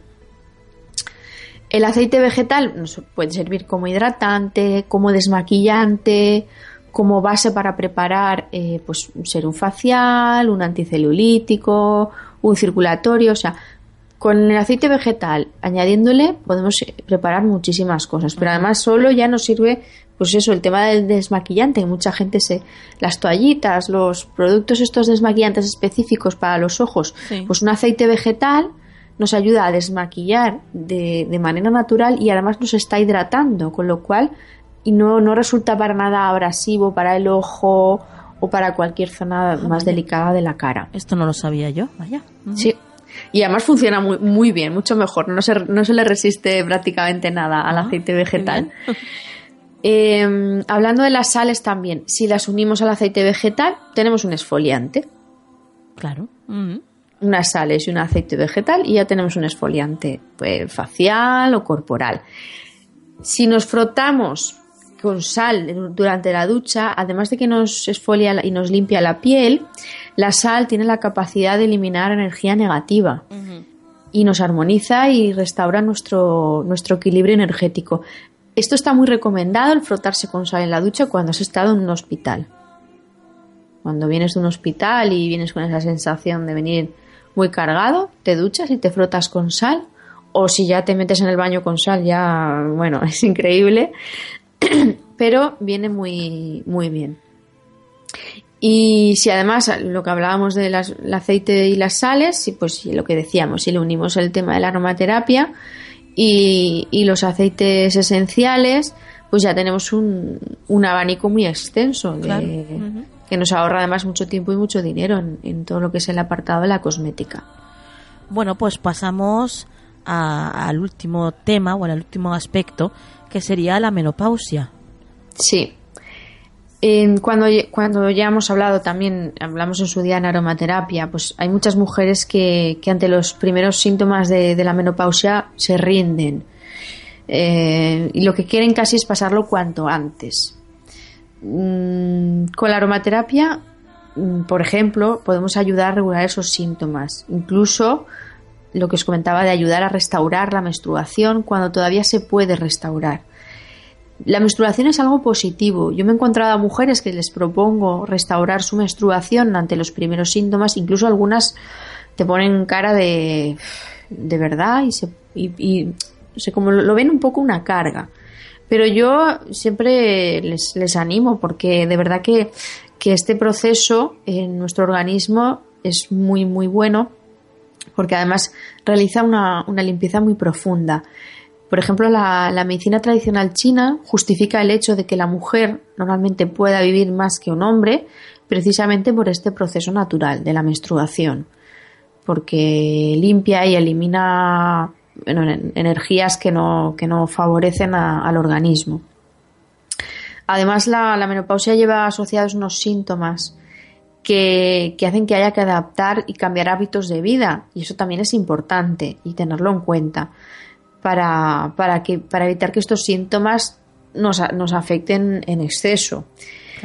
Pero a partir de, ahí, pues todas, casi todas las terapias alternativas como aromaterapia, homeopatía, mm, hacer más incidencia en la alimentación consciente y saludable, el kundalini, el yoga kundalini, las flores de Bach, todo, todas las terapias alternativas nos ayudan muchísimo a refrenar este proceso o a integrarlo de manera suave y sutil, que no sea un, periodo complicado y duro. Eh, yo siempre digo que nunca hay que conformarse con la, con la frase de esto es lo que te ha tocado vivir, porque yo pienso que hay alternativas saludables para que todo esto de lo que, de lo que hemos hablado se pueda, se pueda llevar mm, no es que se lleve mejor, es que se pueda, se pueda vivir desde, desde toda la intensidad que, se merece. Eh, la verdad es que es yo tengo a varias mujeres ahora que, que están pues pasando ¿no? por este proceso de la menopausia y la verdad es que resulta bastante traumáticos para traumático para ellas eh, entre esos sofocos ¿no? que tienen mm. de repente y esos cambios de humor también que, que, no pueden controlar, ¿no? Es algo que, que, bueno, que obviamente todas tenemos que pasar por ello, pero que cada una tiene su propia experiencia también, ¿no? Porque hay muchas mujeres que enseguida se, se asustan ante, ante la llegada, ¿no? De, de, de este proceso, pero bueno, cada una es un mundo totalmente diferente, ¿no? Sí, porque a ver, yo creo que pasa es que creo que el tema de la menopausia, pues siempre como que ya implica la, llegada de, una edad madura. Pero por eso mismo creo que, tiene que ser eh, precisamente lo de edad madura, que me, que me gusta a mí llamarlo, un proceso de madurez. ¿Vale? Las mujeres maduramos constantemente. Y creo que en esa, en esa etapa y en ese proceso debe de ser la puerta a una madurez mayor, con, mayor sabiduría y con mayor eh, conocimiento de, lo, de, una misma. Y no que no suponga un caos en nuestras vidas. Claro, es, un, gran momento para aprovechar eh, y, dedicarnos un poquito más a la introspección, ¿no? A la relajación, al conocernos y a tomarnos pues toda la vida en general de una manera mucho más tranquila. Efectivamente. Y además mm, hay una hay, hay algunas culturas que sí que potencian y fomentan mucho el círculo de mujeres para mí es algo súper bonito. Yo he, podido estar en varios y creo que es algo que también se debería de, de, retomar un poco esto. Esto está, está dejado, ¿no? Eh, seguimos a día de hoy, estamos en, bueno, en el 2016 y tenemos a, abierto unas posibilidades increíbles de educación a todos los niveles, educación sexual, pero los temas siguen siendo igual de tabús para todos.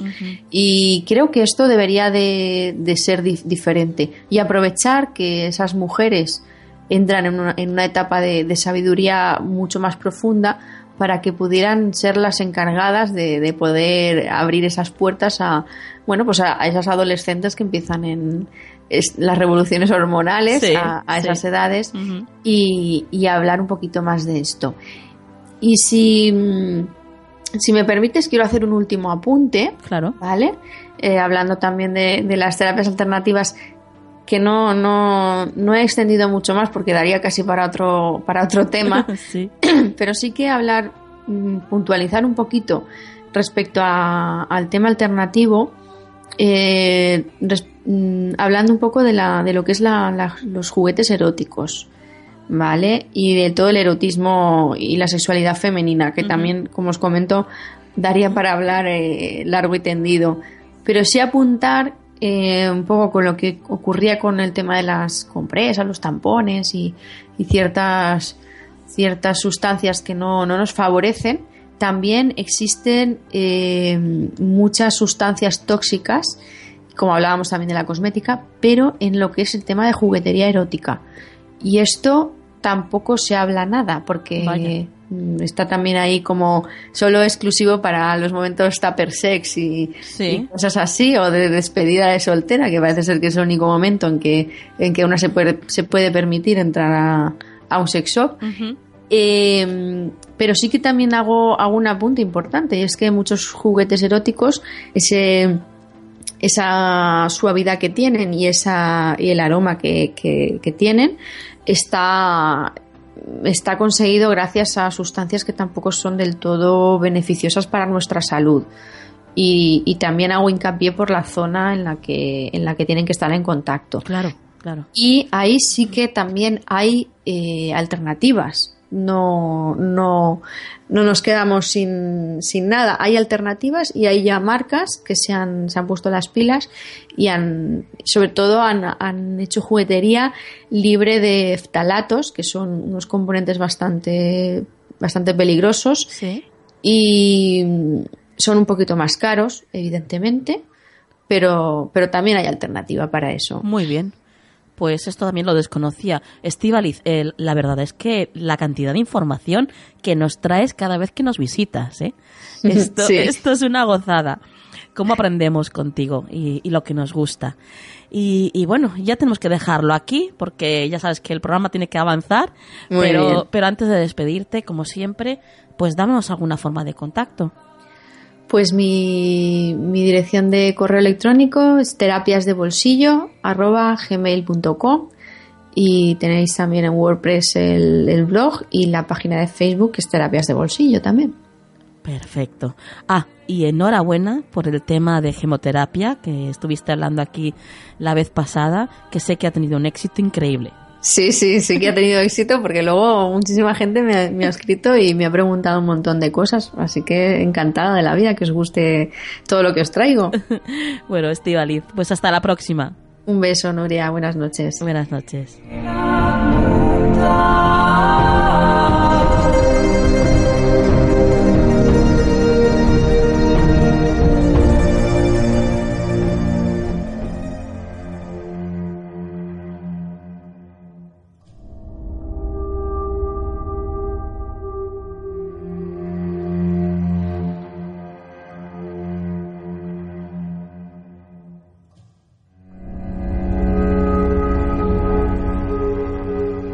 Llegamos al momento que muchos de vosotros estáis esperando, que es el momento del relato.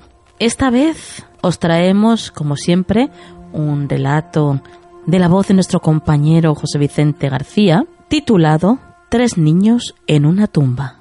Mala combinación, ¿eh? Miedo y niños. Yo creo que hay pocas cosas que den más miedo. Vamos a escucharlo.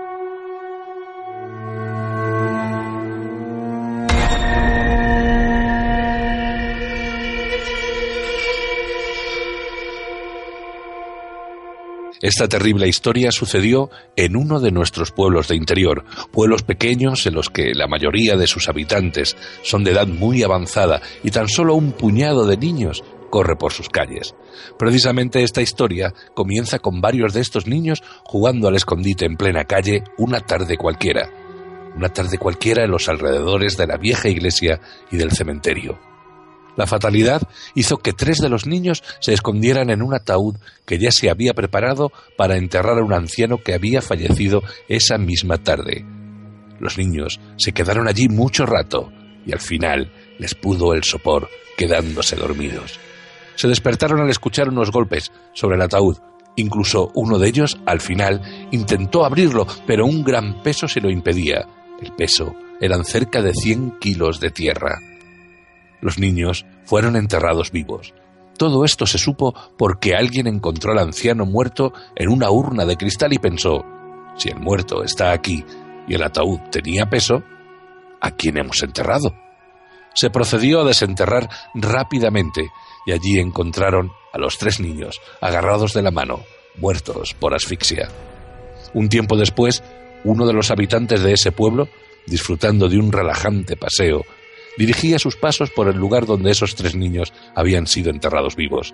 ¿Y cuál fue su sorpresa cuando pocos metros después sus ojos se encontraron con los tres niños quienes de pie le decían, no es necesario estar bajo tierra para saber que estás muerto.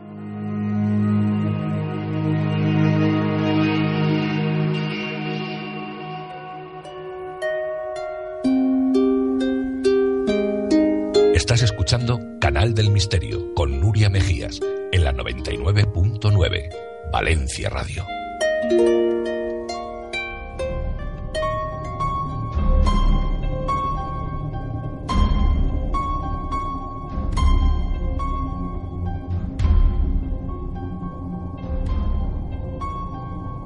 Lugares insólitos en Canal del Misterio.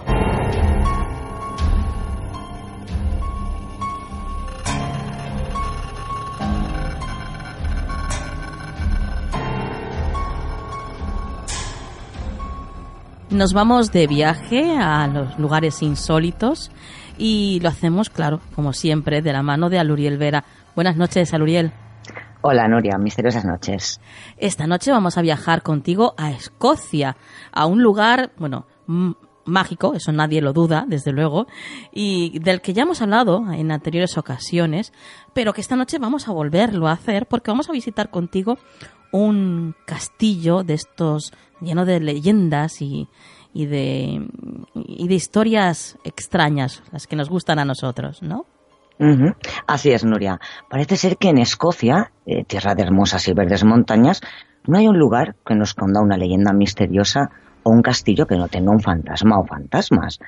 Hoy nos alejamos de la capital para adentrarnos en Angus, situado en el valle de Starmore, en Escocia, donde conoceremos el que se considera uno de los castillos más embrujados del mundo, por las numerosas leyendas que se esconden en torno a él de asesinatos y, apariciones de espíritus. Bueno, pues cuenta, cuenta. en el, castillo data del siglo XV, aunque algunos datos indican que el origen de, de, este castillo se remonta al siglo XI. Este castillo ha estado vinculado a la familia real británica, ya que era el lugar de residencia de la reina madre y el lugar donde nació la reina Margarita. Incluso Shakespeare ubicó en una de sus salas el asesinato del rey Duncan en la obra Macbeth. Allí ocurrieron sucesos macabros, como hemos comentado, apariciones increíbles, y que ahora vamos a contar la historia de este espectacular castillo. Cuéntanos, Aluriel, ¿qué es lo que sucede? ¿Cómo comienza toda esta historia?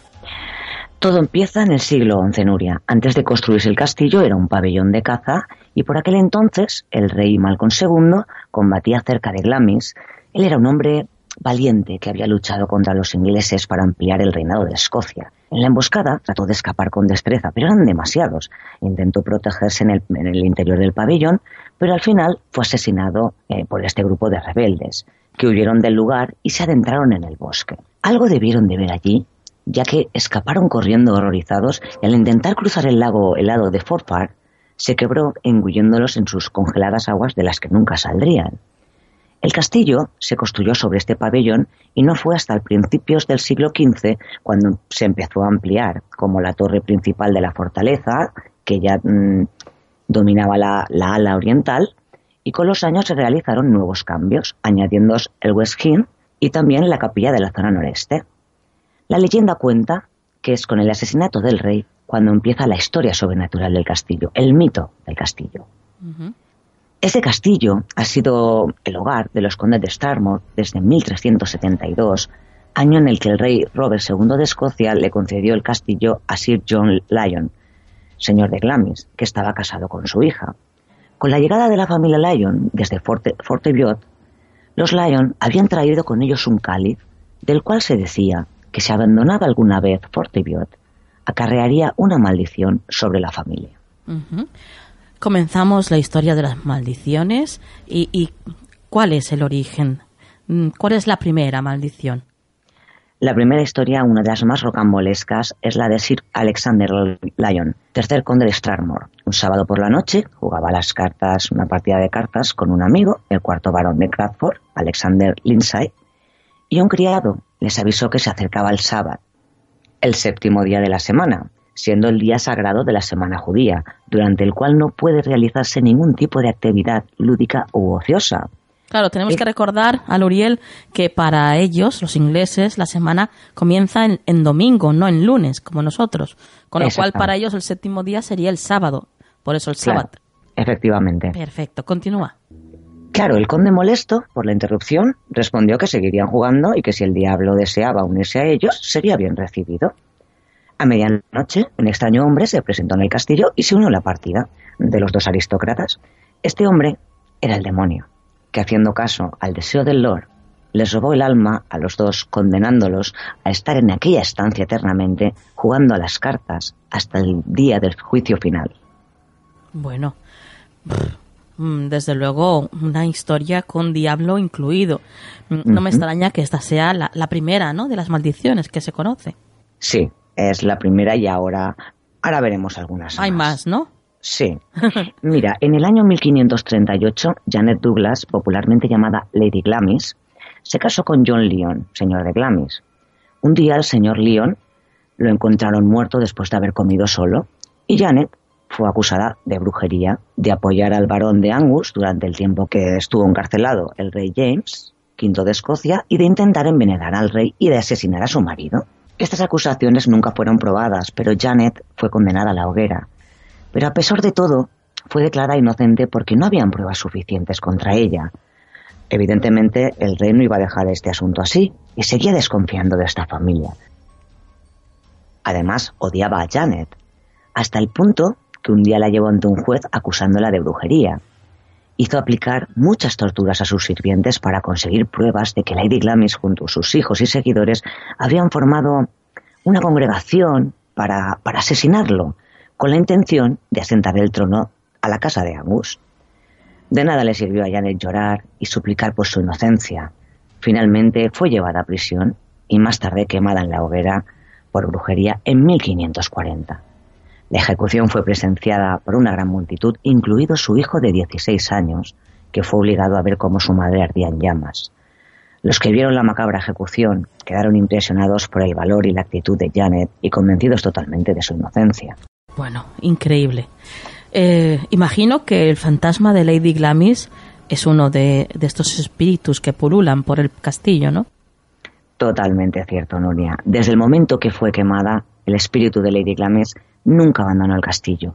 Son muchos los visitantes que aseguran haber visto el espectro de Lady Glamis, la silueta de una dama blanca, iluminada de rojo por el fuego de la hoguera. Dicen que con frecuencia recorre los largos pasillos del castillo, además de la reina madre, los que dicen haberla visto en la capilla y alrededor de la capilla del reloj, la llaman la dama gris. Pero el espectro de Lady Glamis no es el único que habita en el castillo, Nuria. También han sido vistos una anciana portando un fardo, un hombre de barba canosa, supuestamente un antiguo prisionero que falleció de hambre en los calabozos, y un paje negro con ropajes del siglo XVII, conocido como Jack el Corredor. Jack fue asesinado en el siglo XVII por pura diversión, en un evento donde abundaban alcohol. Fue despedazado por unos perros mientras lo contemplaban todo el pueblo. Mm, cuando el espíritu de Jack aparece, se escucha un ruido muy fuerte, casi alarmante y tétrico. Bueno, no sé qué me da más miedo, la verdad. Creo que, creo que sí, sí, sí, lo, sí, lo sé. Me da mucho menos miedo el que se me parezca el fantasma de Jack que que hayan seres humanos capaces de disfrutar con, con este tipo de, de escenas tan aberrantes, ¿no? Hmm. Eso sí que da miedo, son monstruos. Es que efectivamente, es que para mí no son personas. Pero volviendo al tema que estamos descubriendo esta noche, aquí no acaban las apariciones, Noria. Ah, hay más. Sí, una de las almas en pena de Glamis es la de una chica sin lengua que se aparece durante la noche en todo el perímetro que rodea el castillo. La historia de esta mujer data del siglo XVII. Esta mujer conoció a uno de los descendientes de la Casa de Gran Colombia y asistió a una de las reuniones secretas que tenían por costumbre realizar. Y claro, cometió un error muy grave. Habló de estas reuniones. De tal forma que fue castigada y le cortaron la lengua. Desde entonces, el fantasma vaga por las dependencias del castillo y aparece con la boca abierta, incapaz de, encontrar la paz. Por las noches también se ha visto, tras la ventana de uno de los dormitorios de invitados, el rostro de una persona que aparece y desaparece de repente, como si algo o alguien estuviera arrastrándola, mientras emite unos horribles chillidos. Y hay una leyenda que se le conoce como el mozo de Glamis, muy conocida en este castillo, el tercer conde de Strathmore, George Lyon, en 1841 tuvo varios hijos. Bueno, él no, su señora, evidentemente. Y uno de ellos, el mayor, nació con una deformidad muy grave. En aquella época eh, cualquier deformidad se achacaba a algo sobrenatural, a una maldición del maligno, como ya sabemos. Sí, sí, sí. Eh, tratos con el diablo, brujería de nuevo, porque claro, cualquier cosa que no entendían o que se salía de lo normal ya enseguida era brujería y demonio, ¿no? Claro, efectivamente. Mm, bueno, pues eh, los padres creían que el bebé no iba a vivir demasiado y no se atrevían tampoco a matarlo. Eh, por lo que decidieron eh, que le construyeran una habitación secreta donde lo mantenían encerrado, tapando la puerta y desde luego ofreciéndole los mínimos cuidados. Incluso, incluso cuentan que llegó a comerse sus propios brazos porque no le daban alimentos. Un horror. Todo esto hacían que que muriera. Pero el niño era fuerte, muy fuerte, y resistió. Además, al ser el mayor, tenía legítimo derecho a heredar el título y el castillo. Mm, claro, claro. Jamás salía de su habitación. Solo en las noches de luna nueva que lo sacaban a pasear por los jardines. Y dicen es que este ser emitía unos horribles alaridos que atemorizaban a los residentes del castillo, del castillo, perdón, y a los habitantes del entorno por las noches, aunque estos chillidos también los atribuían a la dama gris que fue quemada en la hoguera. Los criados del castillo escuchaban gritos y quejidos procedentes del sótano. Entonces pensaron en hacer algo para que los habitantes creyeran la verdadera historia de que el monstruo de Glamis era real, como así lo llamaban y aún lo llaman hoy en día. La táctica consistía en colgar unas toallas blancas en varios puntos del castillo para comprobar a la mañana siguiente los lugares por los que había pasado este ser. Los criados veían sombras deformes que se arrastraban por el suelo y subían por las paredes y que dejaban manchadas las toallas. Y así, de boca en boca, nació lo que hoy conocemos como el horror de Glamis. Tras la muerte de sus padres, los siguientes condes siguieron el mismo proceso. Lo dejaron permanentemente encerrado. Y lo más increíble, Nuria, lo que al menos afirma la leyenda, es que sobrevivió varias generaciones. ¿Y sabes qué ocurrió al final con este personaje? ¿Sabes cuál fue su final?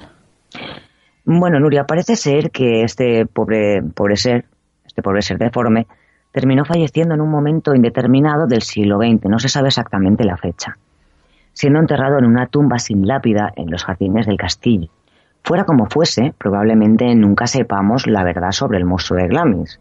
Algunos reportes dicen que no se sabe si murió o no, y de ahí que a día de hoy muchos sigan buscando esa supuesta habitación oculta donde habitaba o sigue habitando. ¿Hay más datos sobre el castillo, Aluriel?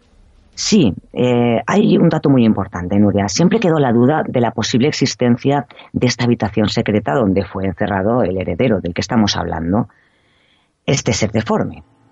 Mm, encontrarla inquietaba a los que regentaban el castillo, de tal manera que un grupo de huéspedes decidió descubrir de una vez por todas mm, si alguno de los aposentos tenía algo extraño, algún pasadizo o puerta secreta. Claro, cuando el conde se enteró, evidentemente entró en cólera él no quería que nadie supiera dónde estaba esa habitación. Y en 1880, un diario de Escocia difundió la historia de un hombre que hacía trabajos de mantenimiento en el interior del castillo.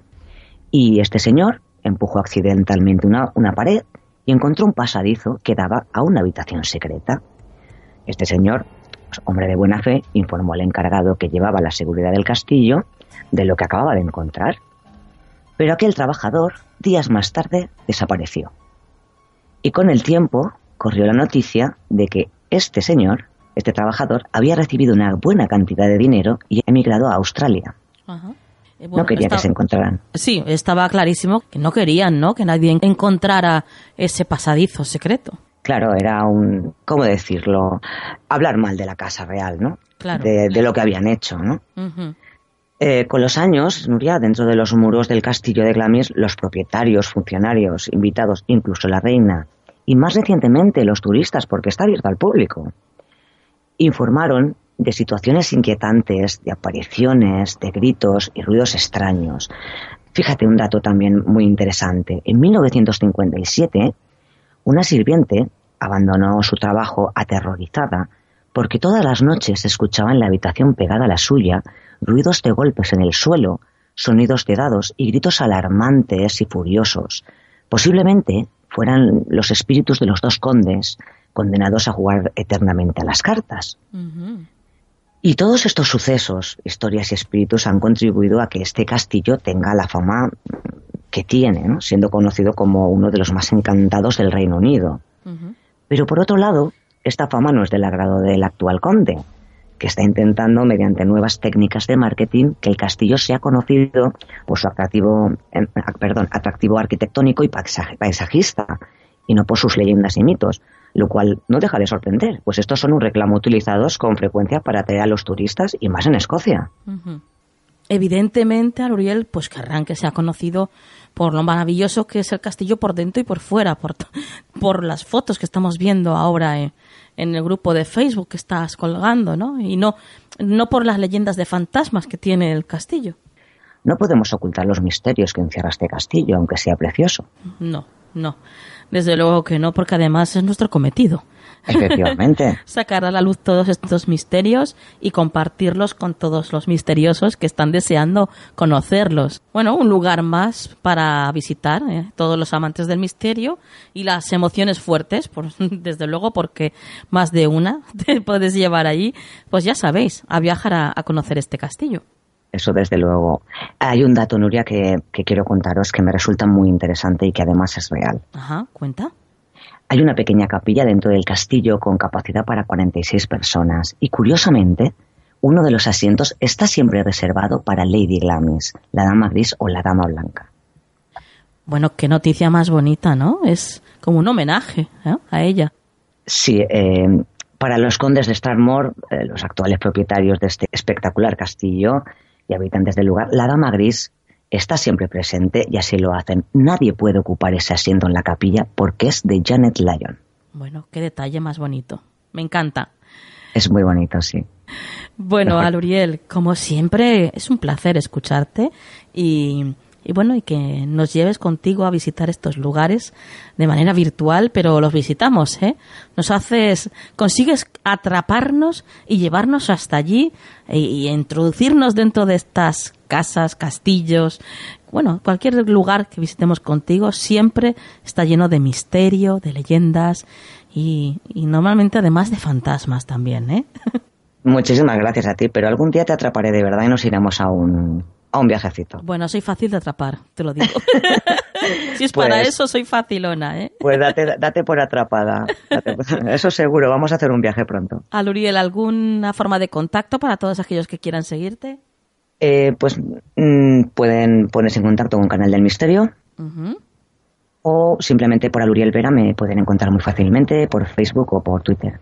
Y yo pues en lo que pueda estaré encantada de ayudar. Perfecto. Buenas noches, Aluriel. Buenas noches, dulces lunas.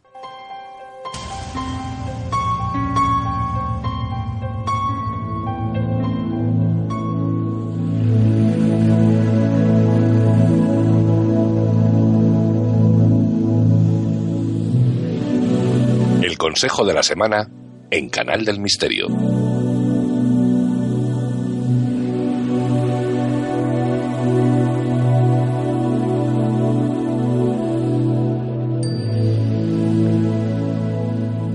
Pues ya dando los últimos coletazos del programa de esta noche y por supuesto acabando el programa en buena compañía como siempre con Juan Perdomo.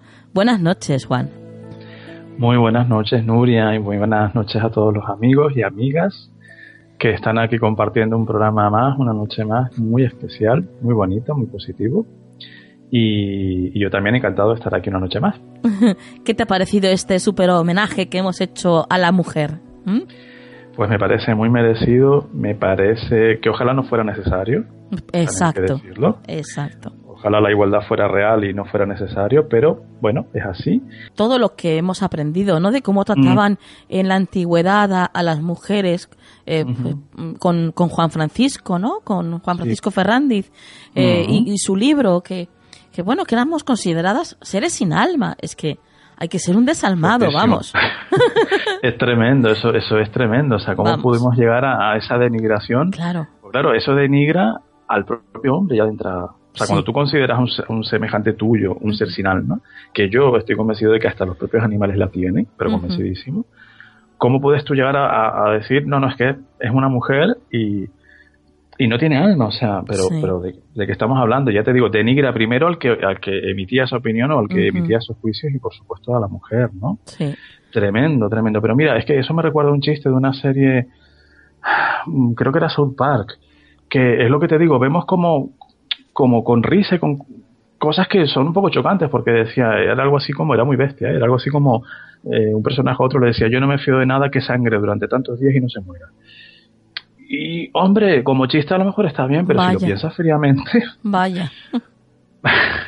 y claro, es lo que te digo, eso muchas veces los propios hombres lo vemos como normal, y algunas mujeres también, claro, lo vemos como normal, nos echamos unas risas y... Pero es que yo creo que con esa cosa hay que tener mucho cuidado, porque Sí, fíjate sí. lo que tú dices, de dónde venimos, Sí. ya bastante machacadas y bastante sí, sí. Sí. como para permitirnos jugar y reírnos de según qué cosa. Bueno, habrá Es que tremendo. seguir, lamentamen- lamentablemente habrá que seguir pues luchando, ¿no? Día a día. Sí. Eh, y bueno, pues cada una pues hacer, poner su, su granito de arena y Claro cada sí. uno, claro, porque también hay muchos hombres que defienden a la mujer, ¿eh? Muchísimos eh, feministas. Es que ser feminista no es estar a favor de la mujer en detrimento del hombre. Es ser feminista, y yo lo soy, siempre lo he sido, eh, es estar a favor de la igualdad. De Claro. que no haya una lucha, sino que haya un... Porque tenemos nuestras diferencias, pero eso está muy bien. Las diferencias nos unen, no nos separan. Exactamente. Sí, o sea que hay que luchar por una sociedad justa, feminista, de verdad, desde la base. Lo que pasa es que, claro, hay mucho que cambiar. Nos parece que no, y, pero hay mucho que cambiar, porque aquí en España, sobre todo, rascas un poquito y enseguida sale esa parte machista, bruta, tosca, ¿no? Sí, sí, sí. Pero sí. bueno, lo importante de todo, Nuria, es que gracias a programas como estos y a gente como la que hemos escuchado esta noche, tomamos conciencia.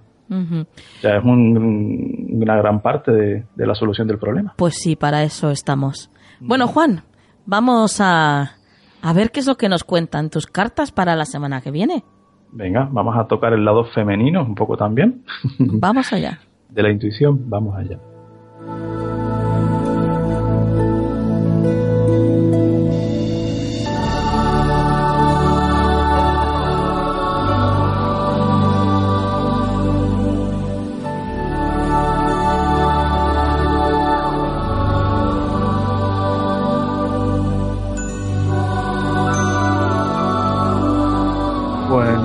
Amigos, pues eh, nos vamos a tener que tomar la semanita con mucho relax.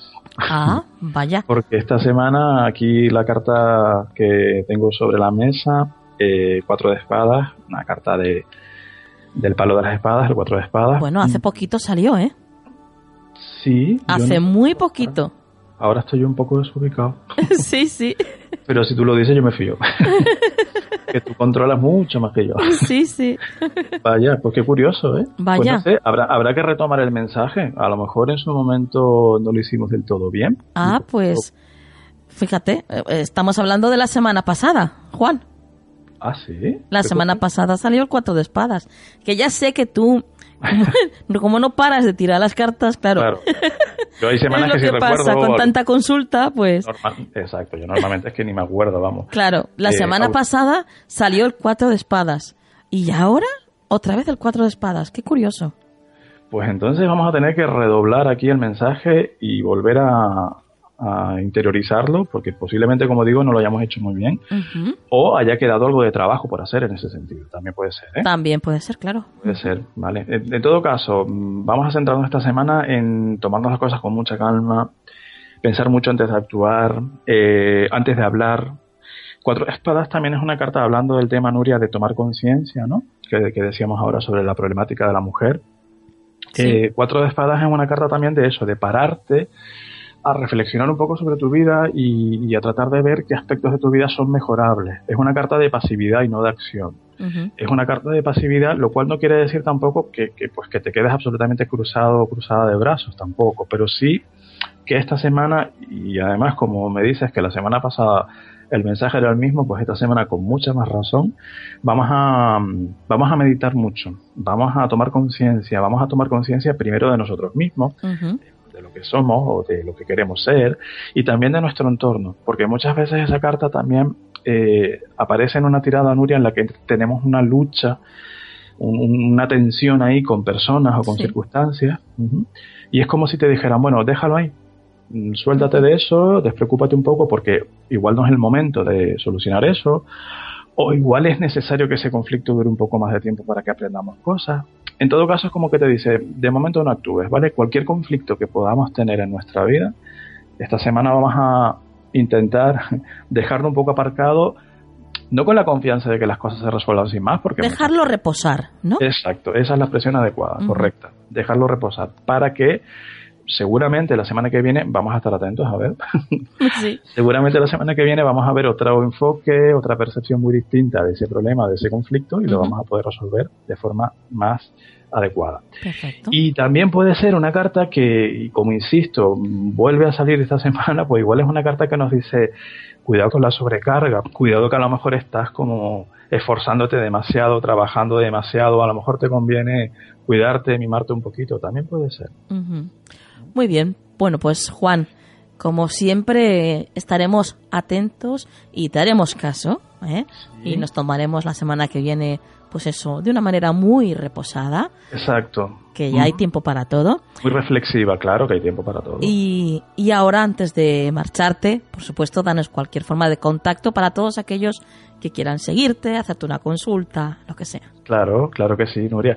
Encantado, pues nuestras vías de contacto son en todas las redes sociales, estamos como Faro Tarot, Eh, tenemos un correo electrónico que es farotarot.gmail.com y tenemos un teléfono móvil que es el 605-337291 y pues eso, encantados de recibirles en cualquiera de esas vías para cualquier consulta que les apetezca o cualquier eh, mm, cualquier matiz que quieran aportar, lo que sea. Estamos, sabes que siempre lo decimos y es verdad, nos encanta que interactúen con nosotros y disfrutamos un montón. Así que en cualquiera de esas líneas estamos.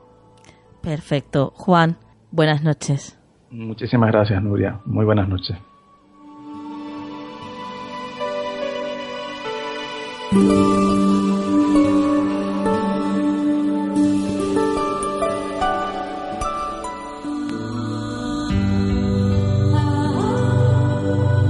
¿Quieres anunciarte en nuestro programa? Envíanos un email a tu rincón del misterio arroba gmail.com.